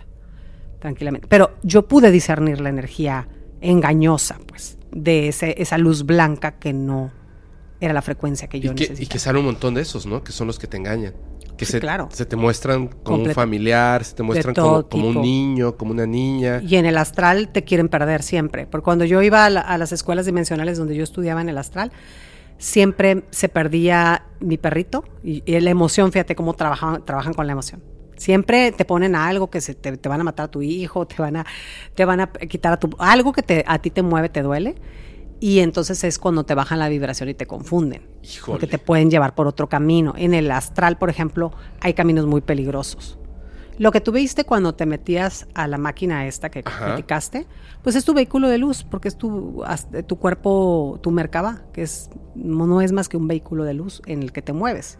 En ese momento estabas entrando en una, como a lo mejor una máquina divertida, algo que te movía. Y que a lo mejor yo lo entendía como una máquina. Ah, lo, lo entiendes como una máquina y a lo mejor podía haber sido una nave, porque muchos de los am, artefactos en los que nos movemos a veces son trenes que van a una velocidad muy impresionante o elevadores. Y todo eso tiene que ver con, con artefactos en los que nos movemos en otros planos. ¿no? Sí, ya me habían contado Sí, eso, sí. exacto. Qué vehículos, aunque parezca raro. Exacto. Entonces, mucho ahí te tratan de confundir y mucho ahí te tratan de bajar la vibración. Porque tú sabes que si te bajan la vibración en el astral, en el cuerpo físico entran. Ahí entran y ¿Y te ahí entra el ocurre la ataque. posesión? De todo tipo o, a- o ataque. O un ataque estructurado de alguien que te esté haciendo un trabajo, si te manda muertitos porque te está haciendo un trabajo de brujería. Ajá. Eh, eh, hay un en el plano astral van a tratar de bajar tu vibración con algo emocional que te baje la vibración y entonces en cuanto baja tu vibración cae el trabajo sobre ti y entonces eh, empiezan los síntomas ¿no? de que te sientes como muy cansado sientes las piernas amarradas cuando te despiertas porque el trabajo entró cayó entonces hay, hay un montón de cosas que pueden tener que ver con cosas que te estén haciendo en esta dimensión o con enemigos dimensionales que conocen tu trabajo, tu misión y que te quieren detener. Y también hay, hay entidades que se alimentan de, de- de tu energía. O sea, te, te asustan, te, te hacen sentir muy bien, etcétera, para poder alimentarse, ¿cierto? O sea, como, como un arconte. Eh, sí, pero yo diría que en, en ese tipo de casos, para que se alimenten de tu energía es más mantenerte o sostenerte en una cierta frecuencia de vibración. Por ¿Cómo? ejemplo, em, que tengas una depresión no puedas salir de ella. Como un parásito dimensional. Sí, y entonces ya me monto sobre ti y te mantengo en esa, en esa vibración. Y se están alimentando. Y se- yo tengo una buenísima de eso. Por favor. Buenísima. Es buenísima. Es que lo pude vivir. A o sea, pude ser la entidad del arconte. Eh, participé en una constelación Ajá. Donde la chica se acerca a la consteladora. No estaba yo constelando, yo estaba sentada con parte del grupo que, que fue a constelar. Y le dice, pues que algo quiere constelar y ellas estaban hablando en bajito. El caso es que me escogen a mí y a otras dos personas. Sí sabes lo que es una constelación, ¿verdad? La constelación familiar, Sí, ¿eso? sí, constelación sistémica familiar. Eh, más, o sea, sí sé, pero no sé cómo funciona. Bueno, pues es, un, es una dinámica, digamos, de movimiento energético sistémico, Ajá. donde vamos a decir, tú dices, ay, pues yo tengo un, un- un problema con, con las parejas y nunca me va bien, entonces, ok, entonces vamos... Le atinaste, fíjate. Sí, ah, ahí está. Cierto, ahí ¿qué está. pasó? Entonces la consteladora dice, bueno, entonces vamos a, co- a- a elegir a alguien que represente a tu pareja, Ajá. este, para ver cómo te cómo se mueve alguien que te represente a ti, a ver cómo energéticamente se mueven los cuerpos. Tú lo observas, tú estás sentado viendo cómo alguien te está representando y cómo alguien representa lo que es el amor para ti. Y luego la consteladora va a decidir si mete a mamá, si mete a papá, para ir viendo cómo acomoda la energía, de tal forma que Y cada quien toma un rol. cada quien toma un rol. Pero es tan impresionante que cuando te eligen y te tocan, te entra la energía. Totalmente. Ah, te sientes en eso. Sí. Entonces, ella me elige a mí y elige a otra persona. Una persona hace el papel de ella y yo estaba haciendo un papel que no sabía qué era. Pero el cuerpo quiere caminar. O sea, tú no hablas, sino que tú, bueno, mi cuerpo quiere caminar, estoy sintiendo que quiere caminar. La que la estaba representando a ella va y se acuesta en el piso y se pone boca abajo. Y creas que mi cuerpo quería ir a montarse arriba de ella. Y yo tenía pena. ¿Te imaginas? Sí. Y yo dije, Dios mío, o sea, este cuerpo se está moviendo. Y yo dije, "Ups, seguramente es un abusador. O sea, yo pensé eso. Pero cuando ya llegó y se, se acostó arriba de ella, me di cuenta que no era un abusador. Era alguien que tenía mucho cansancio, como mucha depresión. Esa sensación sentí. Y al subirme arriba de ella es como que todavía me unifiqué a eso. Entonces, bueno, ya la consteladora empieza a meter a otros personajes, mete a la mamá y la, la que hace el papel de la mamá le dice, ven, levántate, le dice a la hija. Y la hija, pues como que sí, pero como que la mamá no tenía mucha autoridad y yo la volteaba a ver a los ojos como diciendo, no me dejes. Y, y me hacía caso, como que la tenía dominada. Bueno, yo no, el, el- El, La entidad. la energía. Y entonces la consteladora mete a la abuela. Y la abuela tenía una autoridad. Entonces se pone la abuela, la, la mamá, y la abuela le dice, te vienes para que tú la dejas. Y entonces yo la volteaba a ver así como se para, se empodera, pero aún así, entre la mamá y la abuela, se para este personaje. Y yo la veía como no me dejes, como no me... Y ella la veía que quería venirse conmigo, así como atraída, como seducida, y yo así como tú y yo somos uno mismo, o sea, no me puedes dejar. Y entonces, pues la deja y yo empiezo a darme cuenta de lo que era. Porque le digo, me quiero, se me está poniendo todo negro, me quiero caer, me quiero tumbar. Y entonces la energía empieza, ¡ah! unos alaridos ya, ya sabes, feos. Ajá. Y entonces me dicen, vete al, al sillón que está ahí porque realmente me quería tirar, estaba como perdiendo fuerzas. Y yo quería que ella viniera y me rescatara porque yo me estaba muriendo en el momento que ella se va, yo me y que ella se empodera y caigo ahí en ese sillón y empiezo a darme cuenta que es una entidad que se está desintegrando. Sentí mucha compasión, eh, la verdad, por la energía esta que pues que se estaba muriendo. Pues O es que al final es- es su naturaleza ser así, Pues sí, ¿no? la sentí muriéndose y obviamente dio unos alaridos horrorosos de eh, pues de ese tipo de alaridos de, de "Ah", ya sabes así y este y hasta que se fue yo quedé agotada obviamente para mí fue fascinante después porque obviamente tengo la oportunidad de poderlo explicar cómo lo viví cómo lo sentí cómo se desintegró y después entender qué fue lo que pasó porque dije qué es esto y me dijeron tú eras el síntoma ella vino a constelarse porque tiene depresión y una depresión muy grande. Entonces yo dije, pues esta es, una entidad. Y las consteladoras que están ahí lo supieron, porque luego lo empezaron Kadosh, Kadosh, Kadosh, Adonai, Sabaoth, Vod-Heh. O sea, al final cuando ya la entidad se estaba dando los, dando los ah, alaridos feitos esos, este, sí, y ya la mandaron a la luz y, y bueno, pues, o sea, sí, obviamente, se- obviamente estas energías se alimentan y viven gracias a que existen estas emociones, ¿no? No, hombre, está, está tremendísimo. Sí. Oye, te, te, te voy a decir una cosa. Es que yo creo que, que nunca vamos a acabar. No. Tenemos así como mil cosas que platicar. Pero si te parece bien, porque quedamos en que vamos a grabar después, ¿no? Sí. Eh, allá en, en Tijuana. Claro En. Tijuana, tenemos que volver a grabar. Pero ¿te parece bien si antes de que, de que terminemos? Porque está asombroso, asombroso. Yo estoy feliz, estoy feliz. ¿Nos puedes contar esa historia de Egipto? Oh, la de Por Egipto. favor. Es que tengo, tengo una duda, pero te la tengo que preguntar hasta, hasta ahora. Bueno, eh, en uno de estos viajes que nosotros hacemos, que Ajá. son viajes, son viajes con intención, porque ya para empezar desde el momento en que nosotros vamos, vamos con una conciencia diferente. ¿sí? Eh, como son viajes místicos, espirituales, nosotros vamos con esa intención de ir, conectar con el lugar, aprender, dejar lo que tenemos que dejar, descodificar o hacer lo que tengamos que hacer, que a lo mejor no lo tenemos consciente, pero vamos con esa intención. Obviamente yo tuve muchas encarnaciones en Egipto. Y bueno, en esta ocasión fuimos y cuando fuimos al Valle de los Reyes, Ajá. que es donde están todas las tumbas. Cuando ya iba yo llegando en un carrito que te van, que te llevan, empecé a sentir mis piernas temblorosas, súper temblorosas. Íbamos un grupo grande, éramos bastantes, un- ah, un 25, no sé, 30. Y empecé a sentir mis piernas muy temblorosas. Por lo que le dije a mi esposo, ¿sabes qué? Dame la mano. No, no quiero entrar sola a caminar porque las piernas siento que me voy a desmayar. Por- pero eran las piernas, me temblaban así muy fuerte. Entonces llegamos y entramos a una de las catacumbas, a una de las tumbas, que para entrar pues había que pasar como una bajadita, íbamos, todo el grupo estaba así de lleno, apenas se podía entrar. Y entré y cuando entras, haz de cuenta que está como la tumba abajo, hacia abajo, y te, te asomas como por un barandal. Y yo me quedé sentada en, en una banquita, encontré una, ban- la única banquita que había ahí, me senté ahí en una orillita con unas personas que estaban ahí de repente ya no vi a mi esposo, ya no vi, o sea, casi a nadie, la gente se salió, se empezó a salir todo el mundo, mi grupo se salió y lo que te platicaba que era bien chistoso es que iban varias mediums en ese viaje. Ajá. Y entonces estaba una que siempre andaba con su hermana y en ese momento la hermana se fue y la dejó sola. Ellas no se separaban y es una maestra mística y la hermana se fue, ya grandes, son señoras grandes.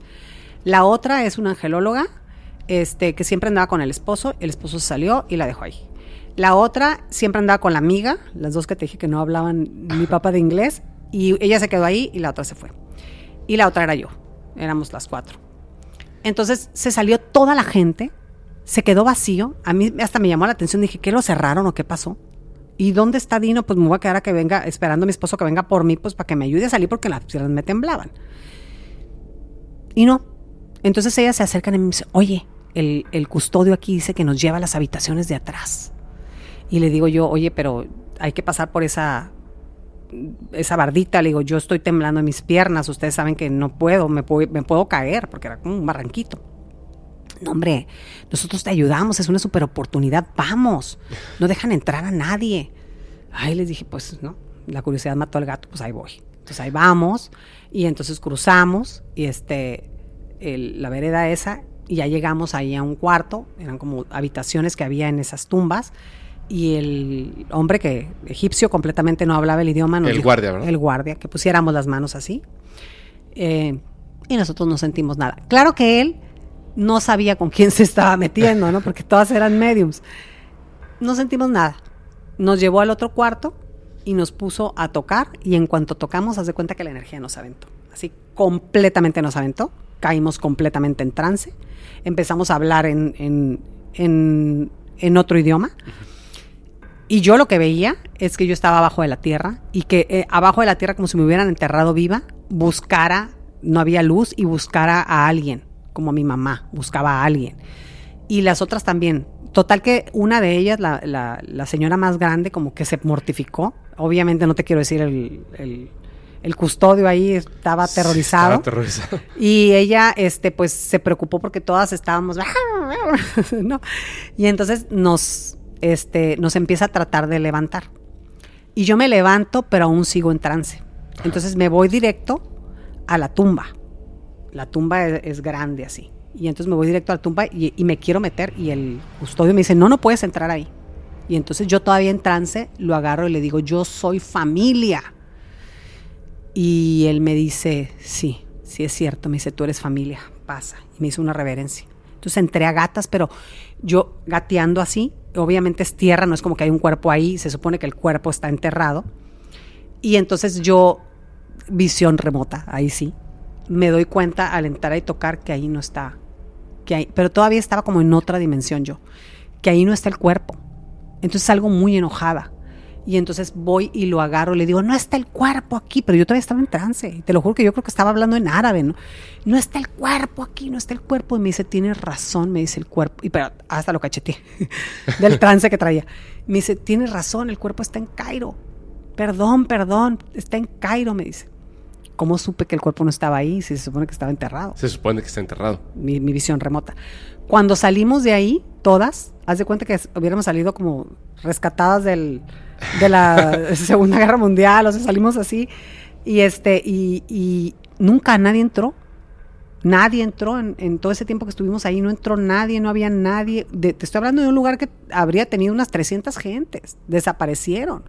Y desaparecieron y, y ni mi marido regresó por mí, le valió que yo traía las piernas tambaleantes. No regresó, a pesar de que supo que a uno, y porque después cuando investigamos, ¿y tú por qué te fuiste? No, porque me dieron ganas de ir al baño, no, pues porque yo no sé qué, total que así todo el mundo. Cuando salimos, todo el mundo estaba enfrente en la tumba de Akenatón, arriba hay una terraza. Pero cuando nosotros íbamos saliendo por la vereda, yo empecé a canalizar la información de lo que habíamos, de lo que había pasado Para entender qué era para lo que pasó. entender, sí. Entonces ahí me, me explican que los, muchos de los que veníamos veníamos a hacer una constelación para ayudar a una energía que se había detenido tiempo atrás. Que había personas que pertenecían a la familia de Akenatón y había personas que pertenecían a la familia de Ramsés y que estos se habían peleado en la antigüedad y que se habían hecho sortilegios, magia, brujería y lo que tú quieras. Y que ese, ese pleito y ese daño y esas magias que se hicieron habían perdurado por la eternidad y habían costado mucha sangre y habían causado mucho daño. Como el ejemplo de lo que contabas de la abuela, pero en este caso era algo enorme.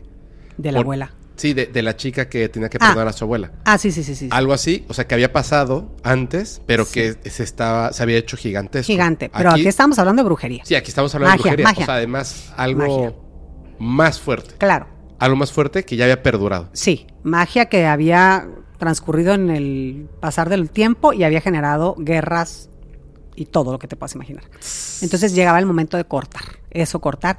Regresamos gente del mismo tiempo porque ahí habíamos sacerdotisas que habíamos formado parte del clan de Akenatón y que obviamente no decía, ay, qué malas fuimos, no, éramos instruidas por un sacerdote que nos hizo hacer ciertas magias para atentar contra el otro clan y había sacerdotisas y sacerdotes del clan De Ramsés. de Ramsés. Había más gente de Akenatón que de Ramsés en ese grupo.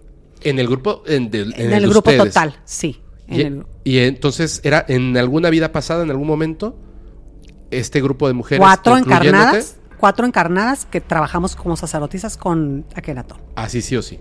Sí. Dos que trabajaron en el clan de Ramsés. Ramsés. Sí. Este, y de los demás, no me acuerdo, no te puedo decir si todos, pero eh, eh, eh, seis. Ujú.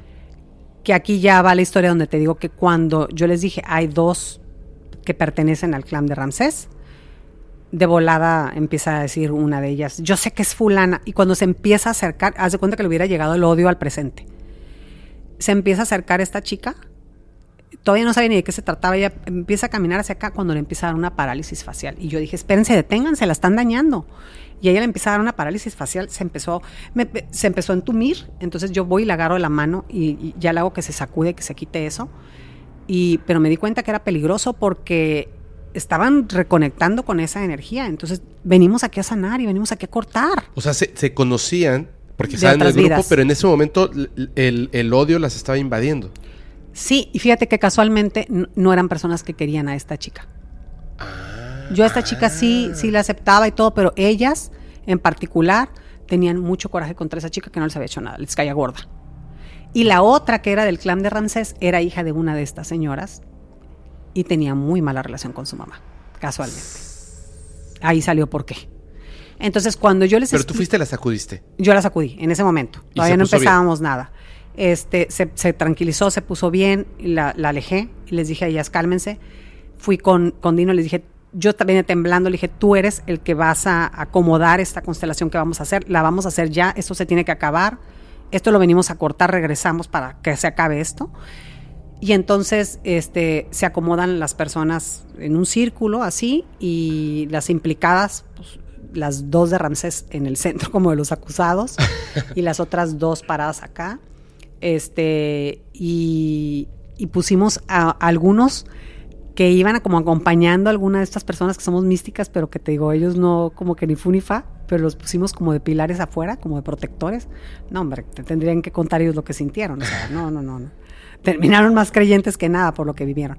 Entonces empezamos a hacer como, oye, pues hay que perdonarse, hay que perdonarse, vamos a hacer ese perdón. Y la chica que, que es con la mamá, se cuenta que es como poseída, le empezó a gritar a la mamá que te odio, o sea, unas cosas así. Y la otra chica, pues más noble, pero también llorando, como con mucha resistencia, no quiero, no quiero. Era bien difícil. Y entonces estaba una de ellas, que, que es la que te digo, la señora grande, Ajá. este, ella es la como que estaba tratando de, de medio coordinar. Yo estaba también parada ahí, parte de la constelación, cuando de repente me cae dentro la energía de Kenatón. O sea, yo lo vi, yo lo sentí, yo lo vi llegar, caminar en mí, entró, pum, no me pidió ni permiso. Ahí Potentísimo. yo supongo que somos familia para que pueda tener pues un acceso así sobre mí. Entró así potentísimo, un humanoide, un humanote grandote que, que se quería mover. Para empezar me querían detener porque cuando entró pues yo me entré como una especie de tambalamiento y me querían detener, no me querían dejar avanzar. Las personas estaban Sí, ahí. las Dicen, "Ey, personas. espérate. Quién sabe quién me estaba agarrando de los mismos que estaban ahí porque yo caí, o sea, como que caí, entré en un trance y al entrar él. Pero después tomó forma y quería caminar. Y yo vi que traía como unas tijeras gigantes y quería caminar a cortar unas cadenas que estaban unidas entre estas chicas. ¿no? Como con, como con él. Y él quería cortar esas cadenas, como de una, como un amarramiento de, de, pero de unas cadenas, así estamos hablando. Así las visualicé. Enormes, gruesas, así. Enormes. Que, está, que estaban ahí entre estas chicas que estaban. Estas chicas. De odio y sí, llorando y todo Las que pertenecen al clan de Ramses. Como, Como si estuvieran amarradas con estas cadenas gigantescas. si hubiera un, un, un Encadenamiento. encadenamiento, como una prisión, una cosa así. Ajá. Entonces él se acerca y como puede quita, ¿eh? Yo ni siquiera podía hablar porque no podía hablar, decirle suéltenme. No podía hablar porque no era yo mi voz, ni él no hablaba. No hablaba, o sea, no hablaba. Entonces, eh, eh, él avanza, así con unos pasotes, tum, tum, como si fuera un gigante, así lo siento. ¿Como de- del doble del tamaño de una persona? Dos y medio, a lo mejor. Ah, ok, ok, Gra- ok. Tres, do- grandote, Ajá, ajá. altote. Y avanza y, y llega y corta. Y cuando hace eso a nivel energético, corta, ¡tas! yo caigo. Yo caigo ahí. Caigo ahí porque fue demasiada la energía cuando sale, ¡pum! me tumba. Y ya quedo ahí un rato hasta que pues ya me recupero, me reincorporo, obviamente todo lo, lo viví, lo recordé, todo, absolutamente todo. Y este, y ya no, no te doy más detalles porque no me acuerdo muy bien. Lo Pero ¿y, primero- y a ellas qué les pasó? ya eh, se cortó, ellas se calmaron, al final hubo abrazos, o sea, se lograron abrazar, se perdonaron, se reconectaron. Y lo, lo chistoso es que los que estaban de pilares, te digo, te tendrían que contar lo que sintieron. Es más válido para mí lo que ellos digan porque eran las personas no creyentes del grupo, ¿sabes? Es como que el esposo de una de ellas que, ok, si yo voy, tomo fotos y me paseo, pero pues yo no creo en esto. Y pues bueno, lo que vivieron, este, pues solo ellos este, lo podrán decir, pero sí fue muy fuerte lo que vivimos todos, ¿no? Y, es, y, y sabemos y entendemos que ahí se cortó algo, un daño por lo menos ancestral, que ahí paró. Y lo interesante es decir, encarnarte y venir desde tan lejos y recorrer tanto tiempo para, o sea, a veces venir y mover estas energías, ¿no? Y si somos almas muy antiguas, que a lo mejor hicimos mucho daño antes y que pasamos por la oscuridad, ahora estamos entrando en la luz y queremos resarcir el daño, eh, o tenemos ADN, porque igual y las personas que no quieran creer en vidas pasadas, pues véanlo como de otra manera, o sea, traes la información de tu árbol, o sea, traes a tu abuela, a tu bisabuelo, a, tu ancestro ahí, ¿no? Con, con toda esa sabiduría y todas esas experiencias, tanto las buenas como las malas. Fue bien, bien interesante, la verdad, fue bien fuerte, bien fuerte. Está, está, e- eso que, comentas, fíjate que desde que me lo contaste la primera vez, me estaba dando vueltas y vueltas y vueltas en la cabeza. Porque yo le comento, este, que esto- estoy planeando todo esto para hacer el contacto, bla, bla, bla. Y le digo a, a Fer, le estaba comentando, eh, de repente ocurren cosas en tu vida que te llevan hacia un lugar. Sí. Y vas feliz y con miedo al mismo tiempo porque no sabes qué va a pasar, pero tú sabes que tienes que ir y te llevas una experiencia realmente increíble y de repente alguien te dice, oye, vamos a, a este país y hay algo en ti que te dice, no. Y de hecho si vas te aburres. No, no es el país. Ya traes en tus vidas pasadas como un plan de cosas que tienes que hacer, no forzosamente. Pero si las haces, inmediatamente te das cuenta de que es real, de que hay, hay algo ahí. Y se lo estaba platicando, es como una misión. Y me dice, ¿tú crees que es una casualidad que, que yo esté aquí en este momento y estemos platicando de esto y entienda lo que me estás diciendo? No, no es una casualidad.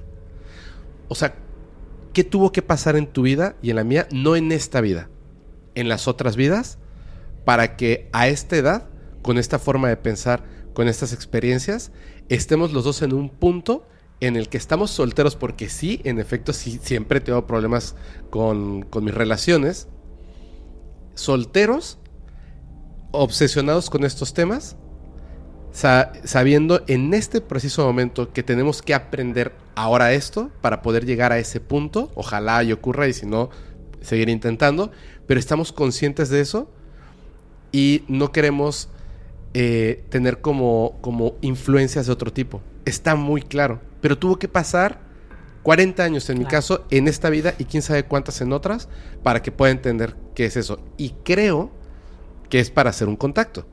No el contacto, un contacto de muchos que pueden haber.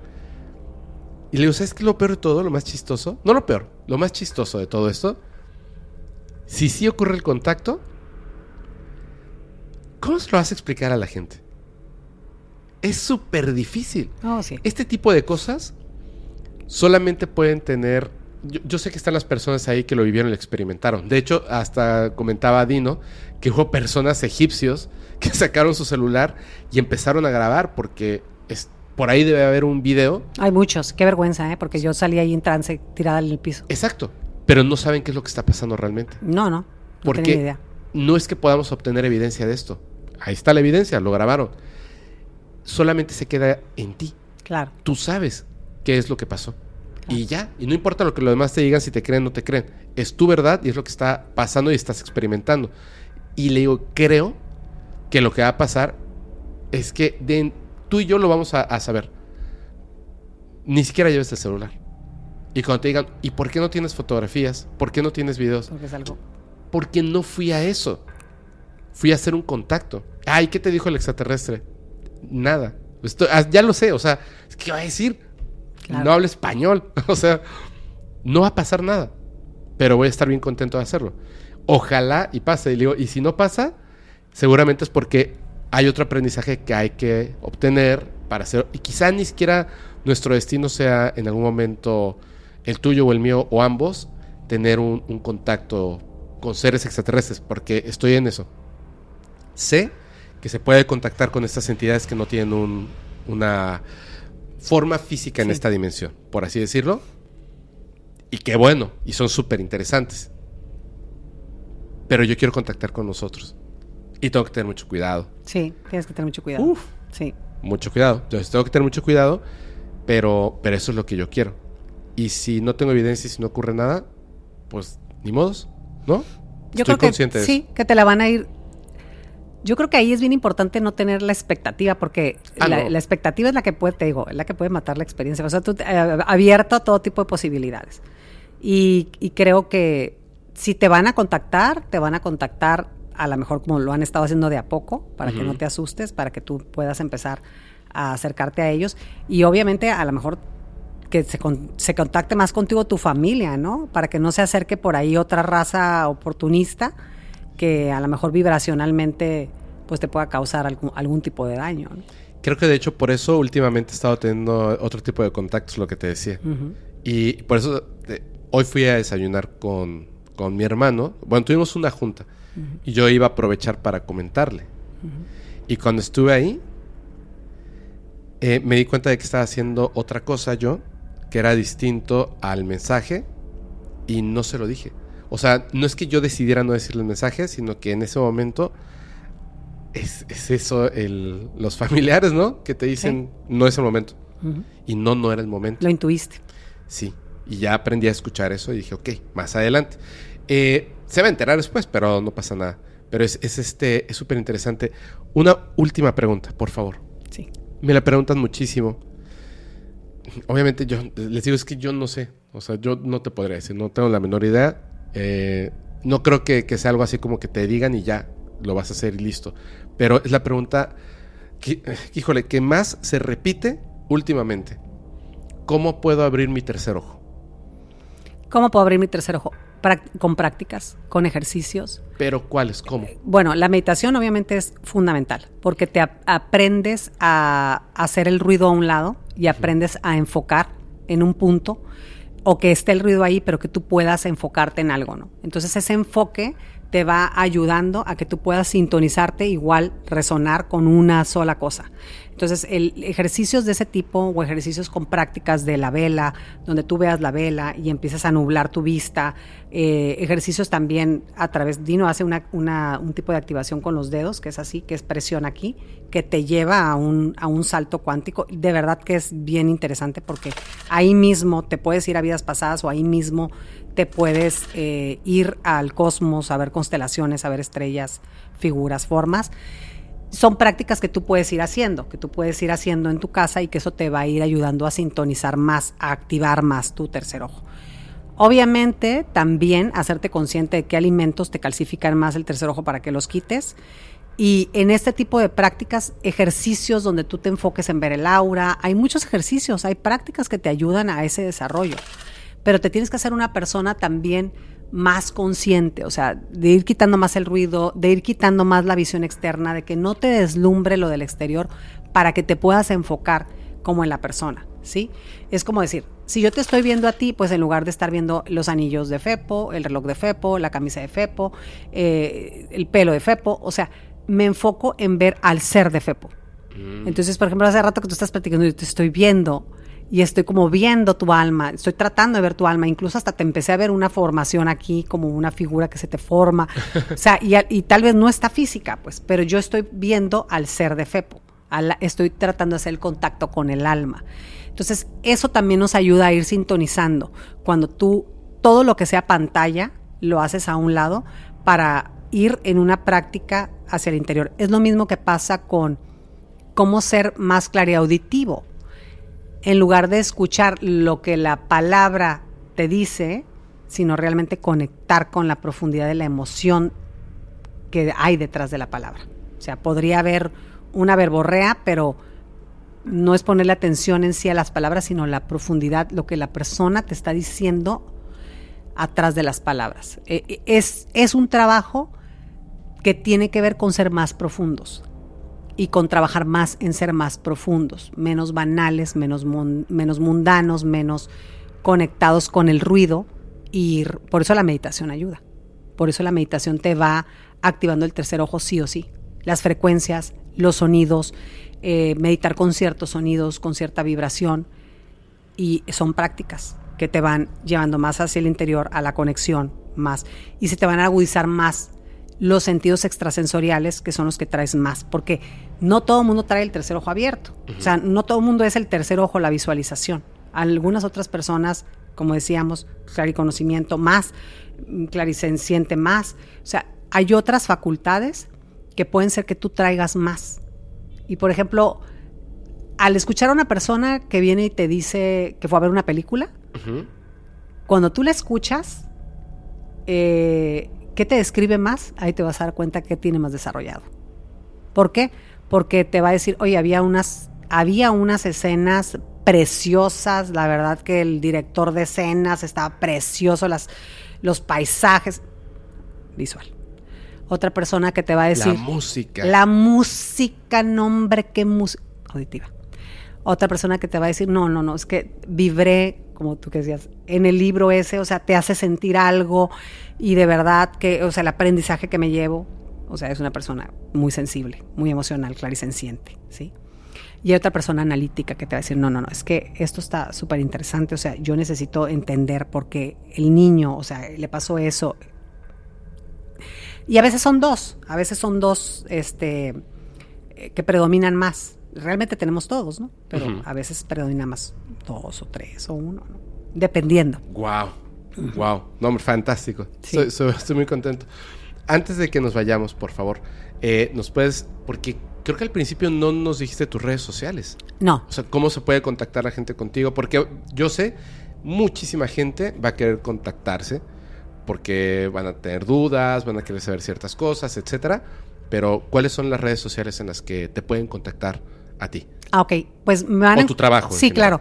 Como tal Yesamaha estoy, me encuentran en Facebook así como tal Yesamaha. Ahí en Facebook tengo una página que hace mucho hice donde subí muchas canalizaciones, hay muchas canalizaciones. Igual, ahí subo a veces canalizaciones y ahí pueden ir, buscar, leer, porque hay, hay, hay información. También me pueden encontrar en Instagram, estoy como arroba. Y en YouTube también estoy como tal Yesamaha. En todas partes estoy como tal Yesamaha. C- ¿Cómo se escribe Samaha? Samaha es S de sonido, Ajá. A, M, A, H, A, como si fuera Samaha, Pero con- es con H. es claro. con H. Ajá, sí. pero con H. Y Talye es con T, T, A, L, G de gato, E, Talge, Talge. Samaha.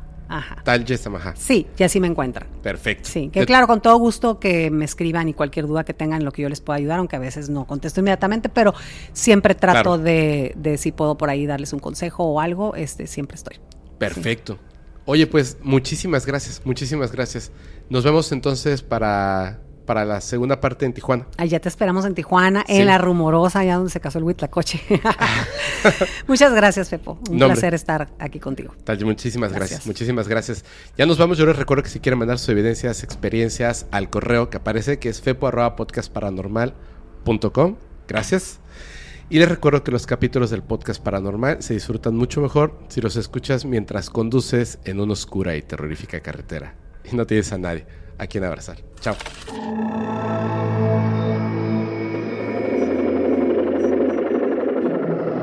¿Estás listo para convertir tus mejores ideas en un negocio en línea exitoso? Te presentamos Shopify. Tal vez no lo sabías, pero nuestro podcast More Than Mamis es un negocio y lo empezamos por supuesto para desahogarnos y hablar sobre la maternidad, no para convertirnos en expertas de ventas y del e-commerce. Así que sí, necesitábamos ayuda para vender nuestro merch y poner en marcha nuestra tienda. ¿Y cómo suena con Shopify? Llega otra venta. Shopify es la plataforma de comercio que está revolucionando millones de negocios en todo el mundo. Ya seas un emprendedor desde tu casa o desde donde sea, Shopify es la única herramienta que necesitas para iniciar, administrar y hacer crecer tu negocio sin dificultades. Con Shopify puedo gestionar pedidos, envíos y pagos desde cualquier lugar, brindándote toda la información y estadísticas de tus ventas al detalle. Regístrate para un periodo de prueba con tan solo un dólar al mes en shopify.com barra sonoro, todo en minúsculas. Ve a shopify.com barra sonoro para llevar tu negocio al siguiente nivel. Shopify.com barra sonoro. With Lucky Land slots, you can get lucky just about anywhere. Dearly beloved, we are gathered here today to. Has anyone seen the bride and groom? Sorry, sorry, we're here. We were getting lucky in the limo and we lost track of time. No, Lucky Land Casino, with cash prizes that add up quicker than a guest registry. In that case, I pronounce you lucky. Play for free at LuckyLandSlots.com. Daily bonuses are waiting. No purchase necessary. Void where prohibited by law. 18 plus. Terms and conditions apply. See website for details.